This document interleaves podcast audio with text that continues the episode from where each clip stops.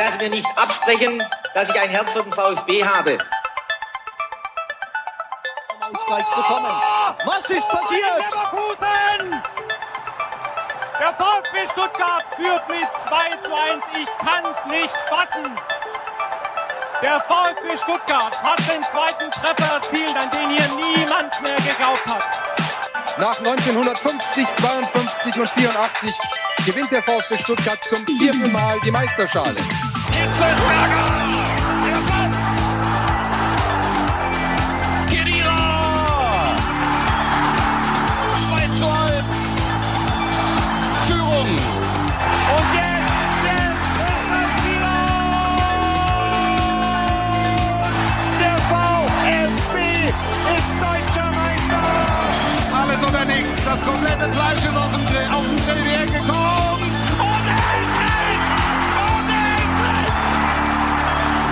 Herzlich willkommen zu VfB STR. Mein Name ist Ricky Palm und mit mir im Fanprojekt sitzt Sebastian Rose. Hallo Sebastian. Hallo Ricky. Sebastian, die Stimmung ist angespannt. Die zweite Niederlage in diesem Jahr sorgt für Ernüchterung unter den VfB-Fans.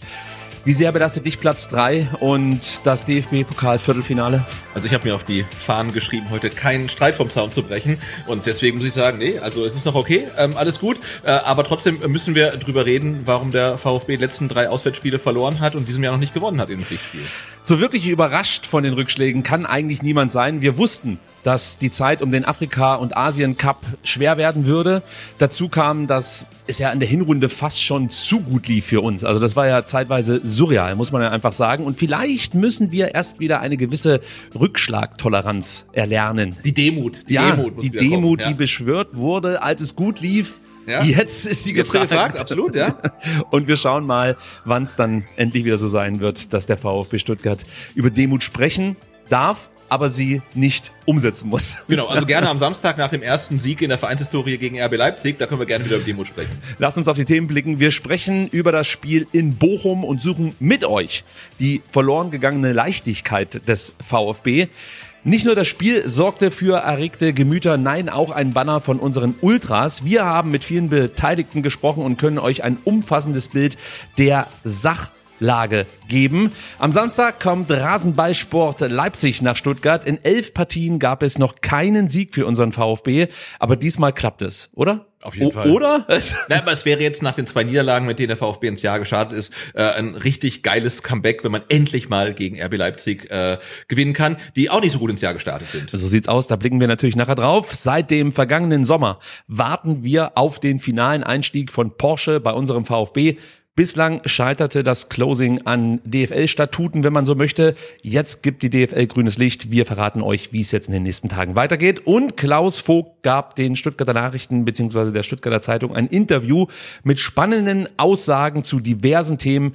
Wir besprechen die wichtigsten Zitate. Ihr könnt euch heute sowieso schon auf Sebastian freuen, denn Sebastian hat viel, viel Lesestoff. Ja, ich werde viel vorlesen und ich bin extra mit dem Fahrrad angereist wegen des Bahnstreiks, damit ich halt auch genügend Luft dann habe. Also ich habe schon vortrainiert quasi und es war Wahnsinn. Es ist äh, Ende Januar und ich habe gesehen, ein Cabrio, eine ähm, Fahrradfahrerin im T-Shirt und vor mir fuhr dann am Neckarradweg jemand mit kurzer Hose und mit sehr kurzer Hose. Also das fand ich auch dann schon sehr ambitioniert. Ich muss dazu sagen, auch Marlo heute ohne Jäckchen hier zum Fanprojekt gekommen, sonst muss er eins tragen. Heute darf er darauf verzichten. Ihr seht ihn hier unten wieder sitzen. Er bewacht sozusagen die Aufnahme und sorgt dafür, dass wir hier kein Blödsinn erzählen. Und ihr wisst es ja, wenn das stimmt, was wir sagen, dann wird gebellt. Also genau. Aber er ist der Einzige mit Maulkorb hier im Raum. Ja, ich hoff's. okay, wenn euch VfB BSDR gefällt, dann bewertet uns gerne auf Spotify und Apple Podcast. Und wenn ihr gerade über YouTube dabei seid, dann lasst gerne einen Daumen nach oben und ein Abo da. Die Glocke, Sebastian, ich habe es mir gemerkt, die Glocke muss natürlich ja. auch aktiviert werden. Die Glocke muss läuten. Ja. Das steht so in der Vereinssatzung und dementsprechend müssen wir das so umsetzen. Und letzte Woche habe ich schon gesagt, wir sind gerade aktuell so ein bisschen auf eure Mithilfe angewiesen. Wir müssen Zahlen abliefern. Dementsprechend lief die letzte Woche eher bescheiden. Plötzlich sind Dinge wichtig, die uns nie interessiert haben. Ich sage gleich dazu, es liegt jetzt nicht am VfB, dass er uns unter Druck setzt oder dergleichen. Aber natürlich möchte man mal so ein bisschen messen, wie viele Leute werden denn eigentlich erreicht. Und äh, deshalb würde es uns natürlich ganz gut tun, dass ähm, ihr uns auf Spotify und auf Apple Podcast abonniert, gerne auch bewertet und am liebsten die Folgen durchhört. Das wäre auch richtig gut. Das hilft nämlich und spült uns sozusagen in den Charts nach oben. So. Denn Podcasts, die durchgehört werden, sind gute Podcasts. Sagt Apple und Spotify. Genau, so muss es stimmen. Dann muss es stimmen. Da bin ich mir relativ sicher. Gut, Sebastian, jetzt müssen wir da nach Bochum. Und ähm, ja, gut, wenn mir einer vor dieser Partie gesagt hätte, dass der VfB in Bochum kein Tor schießen würde, hätte ich ihn vermutlich für verrückt erklärt, denn wir haben darüber gesprochen in der Gegnervorschau letzte Woche. Bochum hat keine gute Abwehr, ja. Also sie kassierten in der Hinrunde die drittmeisten Gegentore. Dazu fielen auch noch kurzfristig Kevin Schlotterbeck und Kevin Stöger aus. Meiner Meinung nach war das von unserer Mannschaft keine gute Leistung am vergangenen Samstag. Ja, weiß nicht, wie es wie es bei dir aussieht. Bei mir tauchten wirklich während dem Spiel und auch danach noch viele Fragezeichen auf. Wie hast du denn das Spiel für dich so bewertet im Nachgang? Also ich hatte während des Spiels auch viele Fragezeichen und dann ähm, neigt man dazu, äh, etwas überzudramatisieren und alles ganz schlecht zu finden.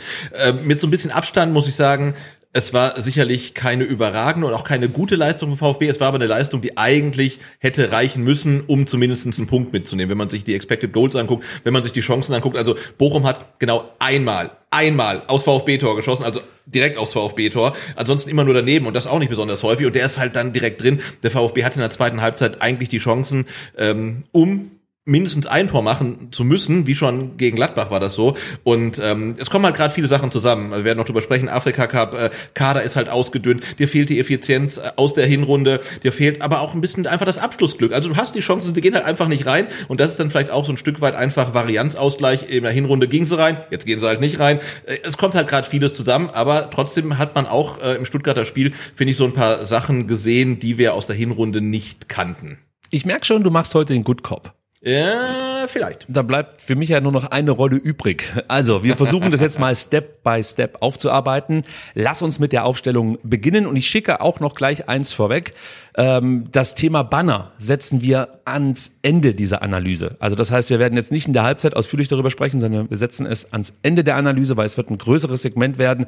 Ich empfehle euch aber, dieses Segment zu hören, weil wir, glaube ich, beide davon ausgehen, dass man sich danach eigentlich wirklich ein umfassendes Bild selbst machen kann und auch zu eigenen Schlüssen kommen kann. Denn äh, anders als manche Medien haben wir versucht, mit allen Seiten zu sprechen und haben, denke ich mal, ein paar interessante Informationen zusammentragen können. Und wie gesagt, am Ende kann man sich, glaube ich, nach diesem Segment ein ganz gutes Bild, ähm, ja, oder hat ein ganz gutes Bild und kann dann eben äh, sich überlegen, ob man das jetzt gut fand, die Aktion oder nicht und wer vielleicht mehr und wer weniger Schuld hat oder ob alle gleich viel Schuld haben. Genau, und darum geht es, dass sich jeder sein eigenes Bild machen kann und dazu braucht man einfach die Perspektiven von allen beteiligten Seiten und wenn man die hat, dann kann man sagen, finde ich so, finde ich so oder finde ich ganz anders. Also und wir versuchen euch möglichst viele Informationen zu geben. Wir werden euch natürlich auch unsere Einschätzung der Dinge mitgeben, das gehört dazu. Damit müsst ihr leben. Äh, aber ähm, ich freue mich schon drauf.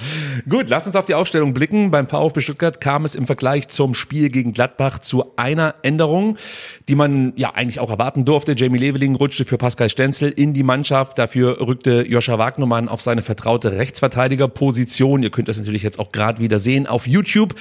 Trotzdem müsst ihr, und das möchte ich nochmal dazu sagen, die Folge auf Spotify oder Apple Podcast nochmal komplett durchhören. Nein, ist mit Augenzwinkern gemeint.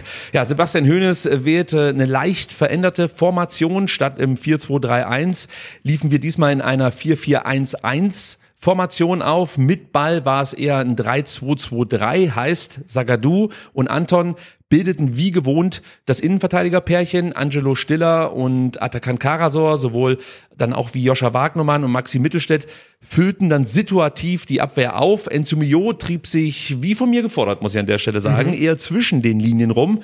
Leider mit überschaubarem Erfolg. Ja, hatte nicht so einen richtig guten Tag. Ja, kann man glaube ich schon mal so stehen lassen.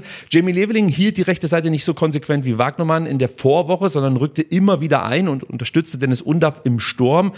Dadurch sollten die Außenbahnen, oder die Außenbahn, die rechte in dem Fall für Josh Wagnermann freigeräumt werden. Auch das funktionierte eher so semi. Wir kennen Joscha Wagnermann als Rechtsverteidiger durchaus auch mit etwas mehr Offensivdrang, wenn ich mal so sagen darf.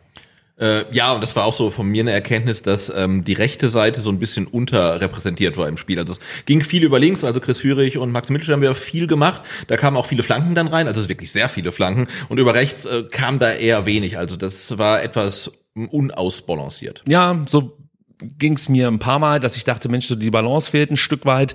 Es war einfach nicht mehr ganz so befreit. Das haben wir ja vorhin schon Ja. in der Einleitung gesagt. Und ich glaube, das können wir schon mal festhalten. Der VfB wirkt etwas blockiert aktuell auf dem Platz. Ja, absolut. Was ja. natürlich ein Stück weit daran liegt, dass äh, das VfB-Spiel nicht dekodiert ist, aber sich die Gegner natürlich mit jedem Spiel besser drauf äh, einstellen, wie der VfB spielte. Und da war ja für mich dann äh, wirklich exemplarisch, ähm, wie lange Alex Nübel halt in der ersten Halbzeit vor allen Dingen mit dem Ball am Fuß mit mehr oder weniger bis zur Mittellinie ge gegangen ist und auf einen Pressing-Auslöser der Bochumer gewartet hat und da kam halt einfach nicht. Ich gesagt, mach halt mal, ja. Ihr wird nicht gepresst. Ja. Gut, damit sich mal alle ein Bild machen können, was ich eigentlich gerade beschrieben, beschrieben habe, blende ich jetzt mal die Realformation ein. Was man hier gut sehen kann, ist, wie Bochum das Zentrum gut verdichtet hat. Vor allem die Halbräume waren für den VfB nur sehr schwer bespielbar. Darüber sprechen wir gleich noch in der nötigen Ausführlichkeit. Sebastian, gibt es für dich noch irgendwelche ähm, ja, Anmerkungen, die du machen möchtest, äh, Kritik vielleicht sogar an der Aufstellung oder reicht dir das an Ausführungen zum Thema Aufstellung? Nee, ich glaube, unser, wie sagt man so schön, Takeaway aus dem Gladbach-Spiel war ja, also Stenzel und Wagnermann auf der rechten Seite hat nicht so richtig gut funktioniert. Insofern, ich weiß gar nicht, ob ähm, unser Startelf-Tipp, ob der jetzt komplett umgesetzt wurde oder nicht. Er wurde komplett umgesetzt. Genau, also insofern habe ich natürlich keine, keinerlei Beschwerden. Also richtig Das war die gut. bestmögliche Aufstellung. Absolut, ja. Gut, lass uns in die erste Halbzeit starten. Es ging gar nicht mal so schlecht los für den VfB. Jamie Leveling und Dennis Undaff hatten gleich mal zwei gute Gelegenheiten. Ich schränke äh, sofort ein. Jamies Chance wurde zu Recht aufgrund einer Abseitsposition zurückgepfiffen. Dennoch zeigte die Chance für mich, wie der VfB den Bochumer Riegel hätte knacken können, nämlich Absolut, mit ja. Schnittstellenpässen. Ja, Ja. leider war es wirklich die einzige äh, Chance dieser Art. Also ich habe mir das jetzt mehrfach angeguckt, das Spiel, und wirklich so mit so einem Schnittstellenpass hat sich der VfB eigentlich danach nie wieder durchkombinieren können. Das lag, wie gesagt, dann auch an den gut besetzten Halbräumen von Seiten der Bochumer. Kommen wir gleich drauf zu sprechen. Vielleicht ganz kurz zu dieser Chance. Ich fand es halt gut, wie du den Ball früh erobert hast. Atta war das in dem Fall gegen Philipp Förster.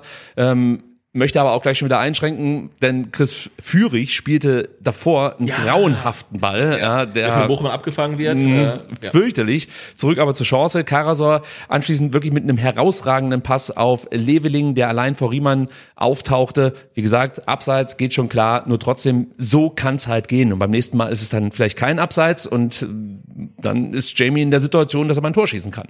Wir haben ja gesagt, Jamie und, trifft. Und, und wie gesagt, und dann danach äh, kam ja die die Chance von Dennis Undaff und die war gar nicht so klein. Ne? Also statistisch gesehen äh, wäre jede zweite Versuch äh, drin gewesen, also XG-Wert äh, 0,45 und äh, da spielt ja Anton dann den Diagonalball auf äh, Führig und ähm, das fand ich richtig klasse, wie er den dann festmacht, in bester Girasimani eigentlich schon, äh, mit dem Rücken zum Tor, lässt sich ja nicht beirren, wartet auch relativ lange, bis Undaff dann ähm, nachkommt, legt dann auf ihn ab und Undaff hat dann einen relativ spitzen Winkel, hat noch einen Gegenspieler an Hacken, Riemann kommt gut raus, also schwierig den zu machen, aber das war eigentlich eine richtig gute Chance. Und ich muss sagen, nach fünf Minuten dachte ich, das wird ein gutes Spiel für den VfB, weil einmal hast du nach zwei Minuten die erste gute Chance, ähm, Ballverlust, Ballgewinn, sofort der Pass in die Tiefe, Leveling kann sein Tempo ausspielen, richtig gute Chance. Und dann hast du gesehen, ähm, Chris Führig war gut im Spiel und kommt dann nicht nur über links, sondern kann auch so einen Ball mal festmachen, kann Undav einsetzen, da dachte ich, okay, also wir haben tatsächlich ein paar Varianten, wie wir den Bochumern wehtun können. Und ich war nach fünf Minuten relativ optimistisch. Ging mir ganz ähnlich, kann ich gleich schon dazu sagen.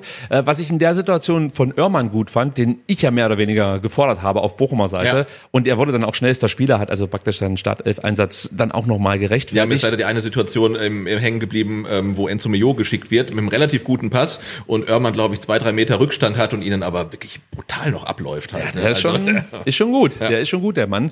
Ähm, aber was er in der Situation gut gemacht hat, er versperrte Undaf den direkten Weg Ja. zum Tor. Das hat er einfach gut gemacht. Dennis hat es dann trotzdem noch hinbekommen, Ja, richtig den gut, Abschluss zu setzen. Das war wirklich gut. Was, was mich auch noch störte, war, dass Chris nach seiner Ablage stehen blieb. Also meiner Meinung nach hätte er den direkten Weg zum zweiten Pfosten gehen müssen, weil das reißt schon noch mal Räume auf, beziehungsweise lenkt dann so ein bisschen die Abwehr ab. Ja, immer online sein, Ja, vielleicht wäre es eine Möglichkeit gewesen, auch für Dennis. Es wäre schwer gewesen, den Ball irgendwie rüberzulegen. Aber es reicht ja einfach schon, die Box, sagt man, glaube ich, neumodisch so, ähm, ordentlich zu besetzen. Das ist ja ein Thema gewesen, das wir auch gegen Gladbach hatten und ich fand auch gegen Bochum war das nicht immer der Fall, dass wir mit so viel Mann nachgerückt sind, ähm, die vonnöten gewesen wären, um die Dortmunder wirklich, äh, Quatsch, die Bochumer, also mit den Ruhrpottlern habe ich es irgendwie, um die Bochumer äh, adäquat zu stressen. Also das hätte man vielleicht noch ein bisschen besser machen können. Ansonsten bin ich komplett bei dir. Das ist eine gute Chance gewesen, die dann eigentlich schon den VfB hätte in Führung bringen können. Wir können also festhalten, Schnittstellenpässe, Diagonalbälle wären Mittel, um um die Bochumer Abwehr zu überwinden. Ja, dafür, und jetzt sind wir bei dem Thema, musst du aber in die Halbräume kommen. Und das, Sebastian, wussten die Bochumer zu verhindern. Also sie spielten ja mit zwei tiefen Viererketten und in den Übergangsbereichen zwischen Außenbahn und Halbraum doppelten sie die VfB-Spieler und so verdichteten sie die Halbspuren und machten es dem VfB schwer, eben in Abschlusssituationen zu kommen, sprich übers Zentrum was aufzubauen oder über die Halbräume. Und ich habe mir da mal eine Statistik rausgesucht, die finde ich super interessant. In diesen Halbräumen und im Zentrum wurden über die gesamten 90 Minuten 52 Zweikämpfe geführt. Der VfB gewann davon nur 18, also 35 Prozent. Heißt also, auch wenn der VfB insgesamt 45 Prozent seiner Zweikämpfe gewann, die wichtigen in diesen Räumen, die verloren sie. Und das sah man auch.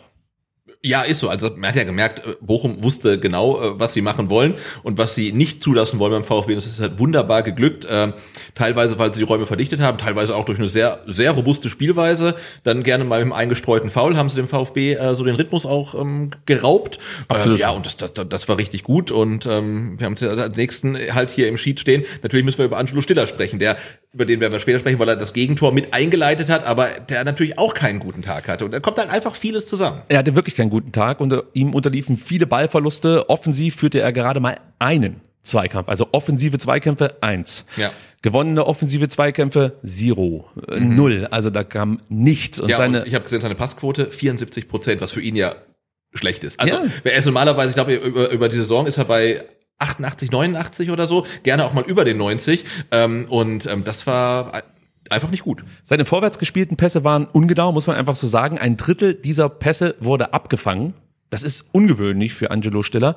Ähm, Das gleiche Problem hatte Angelo bei langen Bällen oder bei Chipbällen. Nur 20 Prozent dieser Versuche erreichten dann auch einen Mitspieler. Angelo Stiller konnte also nicht wie gewohnt, sage ich jetzt mal, in den Spielaufbau eingebunden werden. Und du hast halt gesehen, Osterhage, Bernardo oder auch andere Spieler liefen ihn immer konsequent an, deckten ihn ab oder verhinderten halt das Aufdrehen. Ja. Das haben sie einfach richtig gut gemacht. Und hier braucht es natürlich neue Ideen. Ja, oder auch andere Spieler, die sich halt in den Aufbau mit einklinken.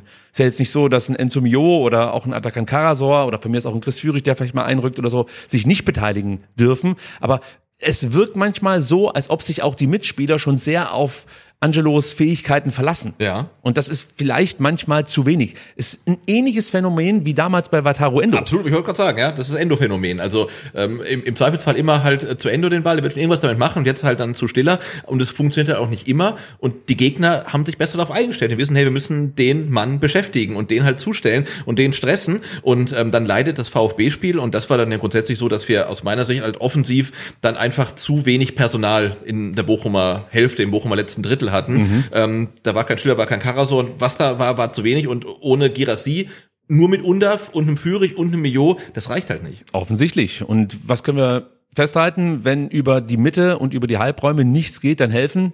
Flanken. Richtig. Der VfB schlug viele Flanken. Und genau äh, über diese kam der VfB auch zu zwei weiteren Chancen, muss man sagen. In der zehnten Minute wieder Dennis Undaff. Gute Flanke von Leveling vom rechten Flügel. Undaff versucht den Ball dann aufs Tor zu köpfen. Das Timing stimmte leider nicht. Eigentlich auch eine riesige Chance, muss man sagen. Also war relativ Ja. frei, ne? Und ähm, also er ist jetzt ja kein schlechter Kopfballspieler, aber ich würde sagen, ein richtig, richtig guter Kopfballspieler. Der, der macht das Ding halt, ne? Also weil er war, er hatte Zeit, er konnte ihn eigentlich platzieren und ich habe es heute nochmal auf VfB TV gesehen und auch der der Kommentator war in heller Aufregung und hat gesagt, oh, das habe ich gefährlicher gesehen, als es als es war, aber sein erster Moment aus, wow, also warum nicht in den Winkel einfach rein, ne? Ja, also ich glaube, wenn er sich ein bisschen hätte noch absetzen können nach hinten Ja. oder hätte höher springen können, ich weiß nicht, ob da noch was möglich gewesen wäre, dann kannst du das Ding schon mal verwandeln oder zumindest mal so gefährlich aufs Tor bringen, dass der Riemann wieder als Gott gefeiert werden muss in Bochum.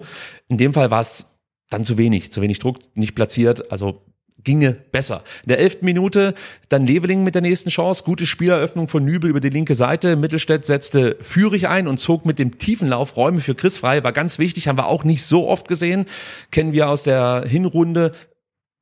Also anders, also es war halt häufig so, dass die beiden sich immer gut ergänzt Ja. haben und sich gerade eben dann durch Tiefenläufe Räume freigezogen haben und dann konnte Chris nach innen cutten oder manchmal auch Maxi Mittelstädt. Also das konnte man hier praktisch so sehen, wie wir es gewohnt waren, später dann nicht mehr so oft. Genau, wobei ich auch da sagen muss, ähm, während des Spiels dachte ich, ah, der Führig, der dribbelt jetzt wieder in zwei Leute rein, alles nicht gut, das geht gar nicht. Und äh, wenn man sich nochmal genauer anguckt, was äh, Führig und Mittelstädt auf der linken Seite gemacht haben, reicht eigentlich gegen ein Team wie Bochum, um erfolgreich zu sein, weil die hatten eine gute Abstimmung, ganz oft gegen Chris Führig bis zur Grundlinie durch, spielte zurück auf Mittelstädt, dann geht die Abwehr ja raus und Mittelstädt flankt rein, also gegenläufige Bewegung und dann kann, in der zweiten Halbzeit gab es dadurch die Chancen halt. Das war eigentlich ein relativ guter Plan, der auch wirklich ähm, ja große Chancen hervorgebracht hat und es muss halt nur eine reingehen. Aber das war nicht so schlecht, wie ich es dann live gesehen habe, sondern eigentlich wirklich sehr solide. Bin ich komplett bei dir. Wir sind jetzt in der elften Minute und eigentlich kann der VfB fast schon 2-0 führen. Ja. Also die Chancen waren da. Du hast ja gerade genau das beschrieben, was Maxi dann gemacht hat, flankt auf den zweiten Pfosten und Jamie nimmt das Ding dann halt Volley obwohl er aus meiner Sicht durchaus noch Zeit gehabt viel, hätte, ja, ja. den Ball unter Kontrolle zu bringen und ihn dann zum Beispiel in den Rückraum auf Stiller zu spielen, der war anspielbar. Oder er schließt halt dann mit einem Ball ab, der vor ihm ordentlich liegt und nicht so ja, riskant ähm, anzunehmen ist. Und, und, und ja, also es, es war super schwer, den so platziert aufs Tor zu bringen. Ich wollte gerade sagen, also der XG-Wert von 0,04 ähm, sagt schon, dass es sehr ambitioniert war, den halt dann direkt zu nehmen. Ja, Problem war nur, die Bochumer merkten natürlich nach und nach, dass Führig richtig kicken kann und sie konnten darauf reagieren. Erste Anpassung war dann Tim Oermann, posi positionierte sich sehr weit nach hinten in der Viererkette und nahm Chris Führig damit so ein Stück weit die Tiefe. Und was ich mir dann vielleicht gewünscht hätte, wären vielleicht auch mal Abschlüsse aus der Distanz. Ja, das haben wir auch wieder viel zu selten gesehen. Also insgesamt versuchte es der VfB dreimal von außerhalb des Strafraums. Aufs Tor ging kein einziger Schuss, muss man sagen. Und wenn man sich dann noch überlegt, dass gerade in der ersten Halbzeit Riemann immer wieder mit Sichtproblemen zu kämpfen hatte, Ja. wegen der tiefstehenden Mhm. Sonne, dann kann man schon mal fragen, warum man nicht häufiger aus der Distanz abzieht. Also entweder ist das so vorgegeben vom Trainer, auf der anderen Seite hast du ja vielleicht auch mit dem Stiller jemanden, der einen guten Schuss hat. Ja. Wir haben es auch von Dennis Undaff schon gesehen, dass der keinen schlechten Schuss hat. Ja, und noch Chris Führig kann man Ja. aus der Distanz ab, ab, abziehen. Also ähm, ich bin ja großer Freund von Distanzschüssen und würde mir wünschen, dass der VfB das äh, wirklich dann mal mehr zum Einsatz bringt. Ja, ab und zu kann das nämlich mal ein Mittel sein. Und wenn du nur eine Ecke rausholst, wobei ich überlege gerade, vielleicht bringt die uns dann auch nicht so viel, ohne da jetzt zu viel spoilern zu wollen. Was wir noch gar nicht thematisiert hatten, war der Stimmungsboykott der Ultras. Zwölf Minuten hielt der an, wurde dann mit lauten Scheiß DFL-Rufen beendet. Außerdem flogen Goldtaler aus Schokolade auf das Spielfeld. So kam es zu einer mehrminütigen Unterbrechung. Ähm, Und für mich sorgte diese Pause für den ersten kleineren Bruch im Spiel. Ich hatte das Gefühl, nach dieser Pause ging irgendwie nicht mehr viel zusammen und äh, die Pässe wurden schlechter. Äh, Zum Beispiel wurden Pässe häufiger dann in den Rücken gespielt. Und das waren dann so technische Mängel, die wir eigentlich aus dem vergangenen Jahr aus dem zweiten Halbjahr muss man vielleicht dazu sagen, so nicht gewohnt sind. Ja, das stimmt. Glaubst du, dass das hat sich irgendwie bedingt? Also, dass es da durch diese Unterbrechung vielleicht irgendwie so der Rhythmus gebrochen wurde bei uns? Na, Das kann möglich sein. Jetzt ist mir schwer, jetzt irgendwie zu sagen, ja, genau daran lag's. Aber jetzt, wo du sagst, mir ist es im Spiel nicht aufgefallen, aber jetzt, wo du sagst, die ersten 10, 12 Minuten waren wirklich sehr, sehr ordentlich und danach, äh, wie sagt man, verflachte da die Partie, weil da ist ja eigentlich da gar nichts mehr passiert. ne? Also der VfB hatte kaum noch Chancen, Bochum hatte überhaupt keine Chancen. Also ähm, ja, nach, nach einer guten Auftaktphase wurde es dann dünner. Also vielleicht, ja. Ja, und du hast es ja vorhin schon beschrieben, als dann Nübel zum Beispiel versuchte, hinten aufzubauen, ja, und die Bochumer etwas zu locken. Da passierte ja gar nichts. Also der konnte ja wirklich bis aus dem 16er rausgehen, wurde nicht angegriffen, gar nichts. Und irgendwo ist es natürlich auch klar, dass der VfB die Gegner nicht mehr so einfach in diese Falle locken kann. Und da ist natürlich die Frage, was machst du jetzt? Vielleicht wäre eine schnellere Spieleröffnung durchaus auch mal einen Weg. Denn, denn aus meiner Sicht wäre das möglich gewesen. Chris hatte während des Spielaufbaus mehrfach auf seiner linken Seite genügend Zeit, weil eben Oermann auch so, tief tief stand, stand, genau. Und wenn Nübel den Ball dann schneller auf Mittelstädt abgegeben hätte und dieser Chris vielleicht Longline bedienen würde, könnte man über links schnell ins gegnerische Drittel vordringen. Das fehlte mir so ein Stück weit. Und dann sind wir aber wieder bei der Strafraumbesetzung. Also wenn es dann mit Tempo über links gehen würde, müssen natürlich andere Spieler nachrücken. Dann reicht nicht Undaff und Leveling. Da muss ein Stiller vielleicht noch mit reingehen, vielleicht auch mal ein Karasor. Vielleicht trifft er dann auch irgendwann mal und dann platzt der Knoten. Dann wird der Atta noch zum Goalgetter.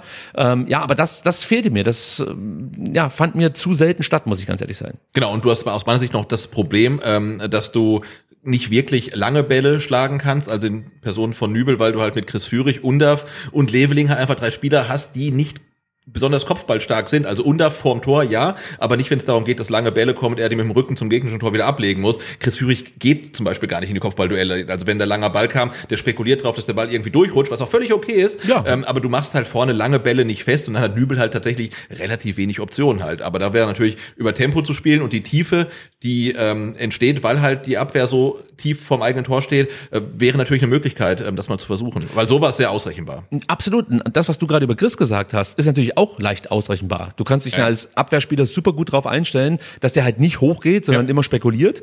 Da wäre es vielleicht auch mal gut, ein bisschen mehr Varianz reinzubringen. Geh halt mal mit hoch. Oder schubst ihn auch mal weg. Dann gibt's vielleicht einen Freistoß für Bochum, aber egal. Aber das ist, verändert mal was mit der Situation allgemein. Weil so konnten sie sich halt super leicht drauf einstellen. Deswegen hat sich ja Oermann auch so tief fallen lassen. Ja, klar. Hat es ja nie die Sorge, dass der äh, Führig den Ball jetzt irgendwie mal ablegt, sondern es war eigentlich immer klar, was passiert. Es wird halt ein Ball in die Tiefe gespielt und Oermann, der sowieso schon schnell ist, Ja.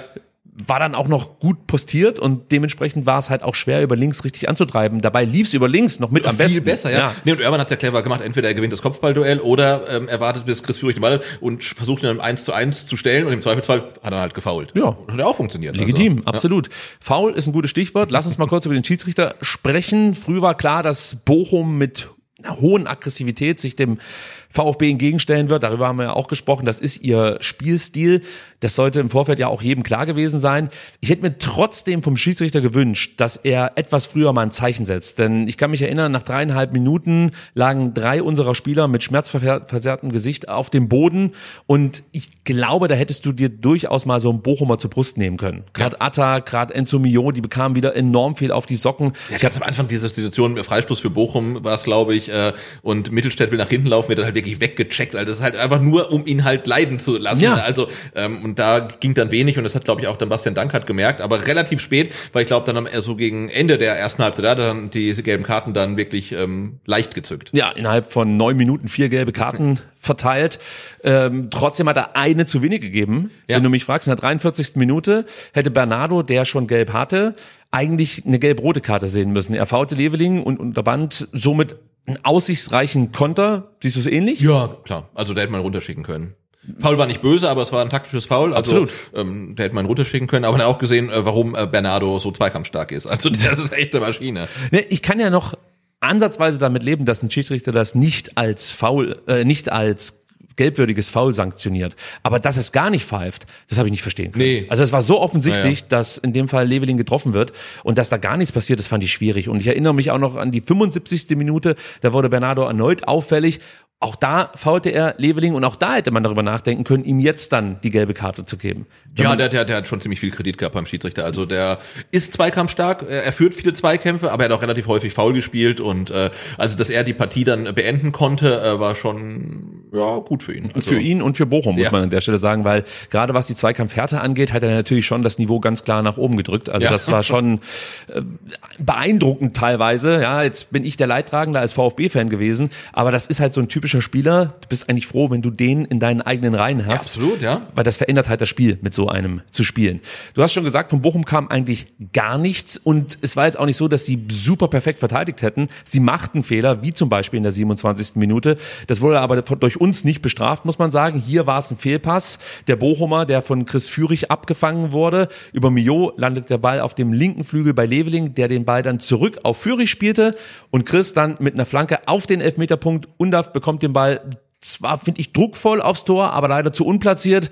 Da kann man auch nochmal über die Strafraumbesetzung sprechen, weil Undaf natürlich schon viele Leute um sich herum hatte, die sich vielleicht noch anders hätten orientieren müssen, wenn da noch zwei, drei andere Spieler mit dabei gewesen wären. Aber auch das war aus meiner Sicht eine gute Chance für den VfB. Ja, man hat es immer wieder geschafft, solche Chancen zu kreieren und gar nicht so wenige. Ähm, und man hätte eigentlich mit dem 1 zu 0 in die Halbzeitpause gehen müssen, weil du hast nicht die allerklarsten Chancen, aber doch relativ viele und äh, ja, ist halt so schon ein Thema Effizienz und auch, und auch Glück halt einfach. Das, das, das ist so, ne? Das stimmt, aber man konnte, fand ich, schon erkennen, dass Bochum das Ganze schon sehr laissez-faire verteidigte. Das Ja. war jetzt nicht mit diesem, mit der letzten Aggression, mit der letzten Konsequenz, sondern sie taten sich schon durchaus schwer. In der 37. Minute hatten wir wieder eine gute Gelegenheit. Freistoß von links, getreten von Stiller. Undaf kam mit dem rechten Fuß an den Ball und brachte den Ball in Richtung Tor. Die Kugel landete dann zwar auf dem Tordach, aber auch das, du hast eigentlich die Räume gehabt, ja, also die du brauchst als Dennis Undaf, um dann auch mal direkt aufs Tor zu schießen. In dem Fall ist es ihm wieder nicht gelungen. Da frage ich jetzt gleich mal in deine Richtung. Beginnt da bei Dennis Undaf so langsam auch ein Denkprozess Ah, ich weiß nicht, weil es sind ja nicht die glasklaren Chancen, die 100 Prozent, die er liegen lässt, sondern es sind ja wirklich immer Chancen, ähm, die er sich tatsächlich hart erarbeitet, auch in der zweiten Halbzeit, wurde immer eng markiert, ist der einzige Stürmer vorne drin, hat ganz viele Leute um sich rum und macht das richtig gut und äh, wie heißt es schön, er belohnt sich dann halt aktuell nicht, ähm, aber ich glaube nicht, dass er jetzt irgendwie so einen Torfluch oder irgendwie sowas hat. Also dafür sind mir die Chancen äh, nicht noch nicht klar genug halt. Ne? Ähm, ich finde, er macht das nach wie vor gut, aber es wäre halt schön, wenn er mal wieder treffen würde. Ja, ich glaube, er hat insgesamt einen Expected Goal Wert gesammelt von 0,65. Das Ja. heißt, ein Tor hätte er vielleicht machen können. Anders ist es natürlich, wenn du irgendwie einen von 1,7 hast oder so und machst dann keine Buden. Also ich bin da schon bei dir, aber dennoch beginne ich mir so langsam Sorgen zu machen, denn so ein Tor von Dennis Undaff wäre jetzt schon mal cool. Genau, aber wenn er die Chancen ähm, gehabt hätte, die äh, Leveling und Stiller in der zweiten Halbzeit gehabt hätten und er hätte die nicht gemacht, dann würde ich mir mehr Sorgen machen. Okay, da gebe ich dir recht. Eins vielleicht noch kurz zur ersten Halbzeit. Nach einem Foul an Patrick Osterhage sah Atakan Karasor in der 34. Minute seine fünfte gelbe Karte. Das heißt, er fehlt somit im Spiel gegen Leipzig. Es treibt mir jetzt schon die Sorgenfalten auf die Stirn, Sebastian. Wie ersetzen wir den? Na gut, für mich gibt's eigentlich nur zwei Optionen. Entweder ähm, Sebastian Hoeneß wechselt so wie in Bochum und bringt Roberto Massimo. Lass mich raten. Oder Oder wir verpflichten Santi Ascasiba. äh, wäre eine Möglichkeit, aber ich würde sagen, konsequent, ich habe es auch schon geschrieben, konsequent wäre eigentlich Haraguchi spielen zu lassen, denn der hat in der Liga zuletzt gespielt gegen Leipzig. So, Ja. also ich merke schon, wir haben nachher in der Startelf im Startelf-Tipp äh, Diskussionspotenzial. Okay, kommen wir zur zweiten Halbzeit, Sebastian. Keine Wechsel zur Halbzeit, das überraschte mich nicht. Nö. Die Bank ist zurzeit sehr, sehr dünn besetzt, oder? Ja, und es lief ja eigentlich. Ne? Also du hast jetzt ja, wenig Anlass zu, ähm, du hast ja nicht sehen können, da läuft irgendwas gar nicht, ich muss personell was machen und hab die Option, was zu machen, sondern äh, also es gab aus meiner Sicht keinen Grund zu wechseln. Ich versuche mich gerade wieder Ja. zusammenzureißen, denn der Hund hat sich einfach hier mit seinem Kopf auf meinen Schoß gelegt. Es ist herausragend. Jetzt hätte ich gerne die GoPro, um den Leuten hier zu zeigen, was hier abgeht. Gut, also wir können ja mal ganz kurz auf die Bank gucken, weil es ist, glaube ich, ganz interessant, wenn man die Spiele mal durchgeht. Du hast für die Offensive Roberto Massimo, Raul Paula, Luca Raimund, Jovan Milosevic. Die letzten drei da scheint noch etwas zu fehlen. Die bekommen nicht so viel Einsatzzeit. Roberto Massimo war jetzt auch lang draußen. Hat er auch zuletzt mal, glaube ich, auch am dritten Spieltag Minuten bekommen, also auch schon lange her. Ähm, ich, ich sag mal so, es waren jetzt nicht die Optionen, die du zur Halbzeit bringst. Wir, wir reden, glaube ich, später nochmal drüber, ob man Ja. nicht später noch ähm, wechseln kann. Ja. Ähm, aber zur Halbzeit habe ich jetzt niemanden gesehen, den du offensiv bringen könntest, wo du sagst, mit dem wird sicherlich besser und defensiv gab es auch keinen Grund zu wechseln. Also ich meine, Raoul und äh, Sturridge sind ja immer Kandidaten, die öfters reinkommen, aber warum zur Halbzeit? Genau, Stenzel hättest du noch gehabt, aber Ja. auch da sehe ich keinen Bedarf und Genki Haraguchi, das machte aus meiner Sicht jetzt auch keinen Sinn. Was man natürlich sich überlegen kann, wenn man sich die Bank anguckt, es fehlt eigentlich so ein Impulsgeber, ja. Also da gibt's keinen Spieler, der jetzt das Prädikat Antreiber oder Mentalitätsspieler trägt, aus meiner Sicht. Also es gibt welche, die haben das Potenzial, sich dahin zu entwickeln, aber ich wüsste jetzt nicht, wen du einwechseln sollst, der dem Spiel nochmal eine neue Wendung geben kann. Weiß nicht, ob du es anders siehst. Äh, aktuell nicht. Ich meine, Silas ist natürlich der klassische Kandidat dafür. Wenn Jamie Leveling startet, bringst du halt irgendwann Silas. Aber der ist äh, in der Elfenbeinküste. So sieht's aus. Die beste Phase der Bochumer wurde mit dem 1 zu 0 eingeleitet und darüber gilt es jetzt zu sprechen. Es begann eigentlich schon mit dem Pass von Karasor auf Stiller. Das wollte ich sagen. Alle haben gesagt, der Pass von Stille. Aber das ist das, was wir auch schon gegen Gladbach äh, bemängelt haben. Passschärfe, Passtempo, Passpräzision. Und schon ähm, der Pass von Karasor rüber zu Stiller ist, wie die Schwaben sagen, lommelig. So. Der, der ist halt einfach nicht gut. Und du siehst ja, dass Angelo Bero im Rücken hat. Also das heißt, der Pass muss sitzen. Genau, und Stiller hat es nicht gesehen, weil der hat, ähm, nee, den hat er gesehen. Anvia J hat er, glaube ich, nicht gesehen. Den hat er ne? nicht gesehen. Genau. So, aber der Pass muss halt sitzen, ja. Ja. also wenn du den so anspielst und natürlich kann ein Stiller solche Situationen lösen. Da muss, wie gesagt, der Pass einigermaßen sitzen und du merkst in dem Moment, okay, Stiller bekommt den Ball, merkt, er ist unter Druck, möchte ihn auf Daxo zurückspielen, aber auch der Pass war schlichtweg scheiße. Das sage ich jetzt einfach Das mal so. so. Der war so. einfach scheiße. Und Angelo spielt den Ball einfach nur auf Verdacht. Ja, also Daxo stand ja noch hinter Stiller. Und es war nahezu ausgeschlossen, dass Daxo irgendwie angespielt werden kann. So. Und auf dem linken Flügel hatte Chris zum Beispiel genügend Platz. Und Stiller hätte den Ball durchaus in diese Zone spielen können. Das wäre möglich gewesen, wenn er sich so ein bisschen links eindreht. Dann kann er den Ball anspielen. Und ja, stattdessen entscheidet er sich aber dafür, diesen, diesen komplizierten und auch gefährlichen Rückpass zu spielen. Sagadu versucht den Ball dann noch zu erreichen, aber Antwia Jay war etwas schneller am Ball, spitzelt das Ding rüber auf Bero, den ich ja letzte Woche übrigens hier noch mit erwähnt habe, Ja. weil ich gesagt habe, pass mal auf, den kennt zwar keiner, aber Ja, ja. zack, macht er die Bude. So, Sagadu versucht dann noch den Ball zu erreichen. Etwas unglücklich, muss ich ganz ehrlich sagen, weil er über diesem am Boden liegenden Antwi Ajay, der eben zu Fall kam, als er den Ball rüberspitzelte, er hat ihn, glaube ich, weggegrätscht, den Ball äh, vor Sagadu. Ich Ja. weiß es nicht mehr. Auf jeden Fall, der lag am Boden. Daxo musste über ihn drüber steigen und deswegen fehlten vielleicht dann auch die entscheidenden Zentimeter, um Bero noch am Torschuss zu hindern. Ja, und dann Axel Sagadou ähm, hat, glaube ich, gar nicht so einen schlechten Topspeed, aber seine Beschleunigung, das dauert halt, bis die Masse so ein bisschen halt ins Tempo kommt. Und das dauert und auch Bero ist jetzt nicht super schnell, aber da hat er keine Chance mehr gehabt, weil er auch Rückstand hatte. Wie gesagt, Antwia Jay liegt da irgendwie im Weg, also für ihn keine, keine Chance mehr da äh, in die Show zu kommen. Und deswegen war unsere letzte Hoffnung ähm, eigentlich Alex Nübel, der eigentlich ein sehr, sehr gutes äh, 1 gegen 1 hat. Ähm, und da aber auch, also das ist jetzt 0,0 ein Torwartfehler, aber es sieht halt auch nicht so richtig geil aus. Ja, er versucht den großen Block zu stellen, aber es wirkt nicht so entschlossen wie gewohnt. Also ich bin komplett bei dir, kein großer Vorwurf. Er trägt an diesem Tor für mich noch die geringste Schuld. Aber du siehst halt einfach, okay, diese Entschlossenheit, die wir aus der Hinserie kannten, die fehlte da in diesem Moment. So, und ja gut, Bero, habe ich ja gesagt, der kann kicken, macht dann die Bude. Ja. So einfach ist es dann am Ende. Ja, also ich tue mich wirklich ein bisschen schwer damit, mit dieser Tempobewertung übrigens, weil ich finde es halt schon gut, dass Daxo zum einen ein gutes Stellungsspiel hat, zum anderen eine gute Endgeschwindigkeit, aber ich gebe dir dahingehend recht, dass der Daxo vielleicht eher, ja, der G63 unter den Sportwagen ist. Also sprich, er hat zwar Ja. eine hohe Endgeschwindigkeit, Genau. aber bis das Ding mal ins Rollen kommt, da dauert es halt etwas Also auf den länger. ersten zehn Metern, glaube ich, ist er nicht der äh, Top-Sprinter der Liga. Ähm, aber das ist natürlich, weil er genug äh, ausreichend Körpermasse hat, die in Schwung gebracht werden äh, will. Und da sind halt andere Spieler im Vorteil. Hätte Mittelstädt deiner Meinung nach schon früher den Weg zurück antreten können? Denn er muss ja auch bemerkt haben, dass Atta Angelo in eine schwierige Situation bringt. Stattdessen spekuliert er, bleibt vorne stehen.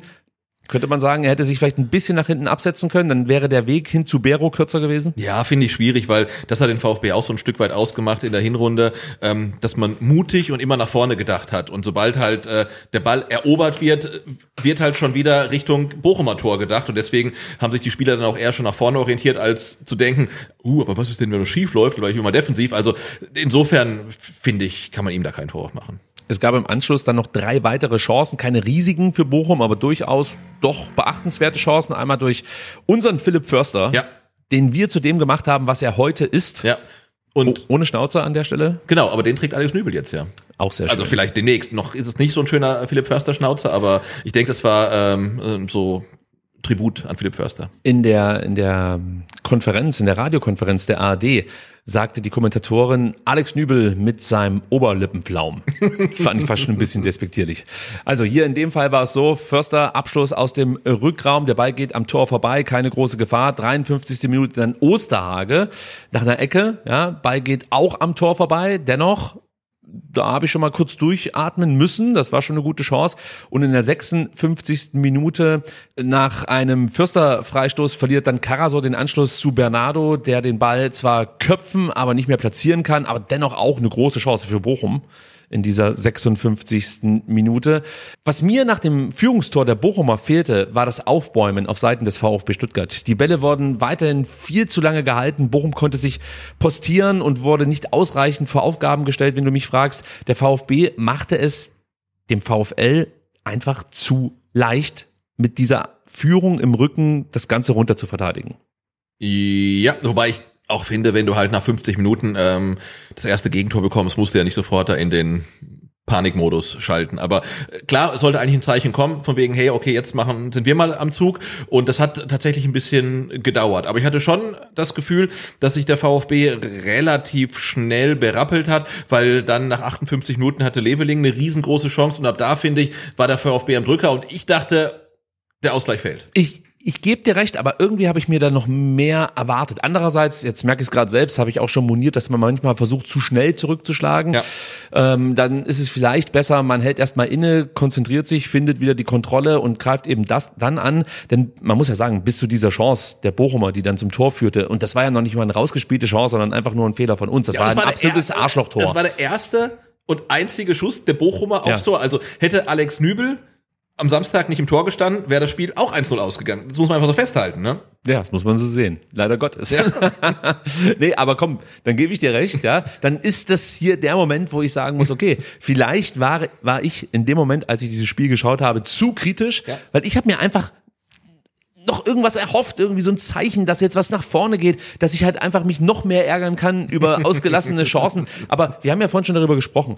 Wenn man die Chancen sich einfach nochmal anschaut, dann hast du immer das Gefühl, okay, das ist schon eine gute Chance, aber so richtig gefährlich wurde es irgendwie nicht. Und dann guckst du am Ende auf den Expected Goals Wert und siehst, okay, wir haben weit über drei. Ja, also wo waren denn diese enorm großen Chancen? Aber jetzt sind wir schon bei der nächsten, die wir besprechen können, nämlich in der 58. Minute, die durch Jamie Leveling. XG-Wert für alle, die es interessiert, 0,41. Das ist schon ordentlich. Die Bochumer brachten acht Mann, habe ich gezählt, mit Ja. Riemann sogar neun im Strafraum unter. Dementsprechend schwer war es für den VfB, sich in selbigen rein zu kombinieren. Dem VfB gelang es in der Situation dann dennoch. Es gelang sogar eine Passstaffette, an deren Ende Jamie Leving den Ball hatte und sich den Abschluss zutraute. Und trotz dessen, dass vor ihm viel Verkehr herrschte, ging der Ball durch alle hindurch, aber leider auch knapp am linken Pfosten vorbei. Davor übrigens gute Ablage von Dennis Undaff, aber das war halt auch wieder so eine Möglichkeit, da würde ich wetten, dass die in der Hinrunde reingegangen wäre. Ja, es sei denn, Jamie Leveling hätte geschossen. Also, Das ist gemein. Nein, der kann ja wirklich wenig dafür. Ähm, äh, aber tatsächlich war, war das eine große Chance und ich war angenehm überrascht ähm, und auch sehr erstaunt, dass der VfB es wirklich schafft, obwohl die komplette Bochumer Mannschaft im eigenen 16er steht, ähm, im Bochumer 16er halt noch sauber zu spielen. Unda fliegt super ab. Ich glaube, da geht der Ball noch mal ganz raus auf Wagnermann, kann das sein? ja. Geht dann zurück zu Jamie Leveling und der zieht dann ab. Also ähm, das war richtig gut gemacht, obwohl halt super viel Verkehr war. Der VfB sein Moment des Tages, den konnten wir dann in der 61. Minute bestaunen. Da gibt's nämlich die große Gelegenheit für Angelo Stiller. Auch in dieser Szene spielt der VfB um den Strafraum herum, konnte sich gegen die gut verdichteten Bochumer keine Räume freiziehen, muss man einfach so sagen. Wagnermann entschied sich dann, eine Flanke von rechts ähm, auf den zweiten Pfosten zu schlagen. Wir wissen, zweiter Pfosten ist immer besetzt beim VfB, meistens zumindest. In dem Fall durch Undav. Und der konnte trotz dessen, dass er von zwei Bochumern abgeschirmt wurde, den Ball noch ins Zentrum zurückköpfen.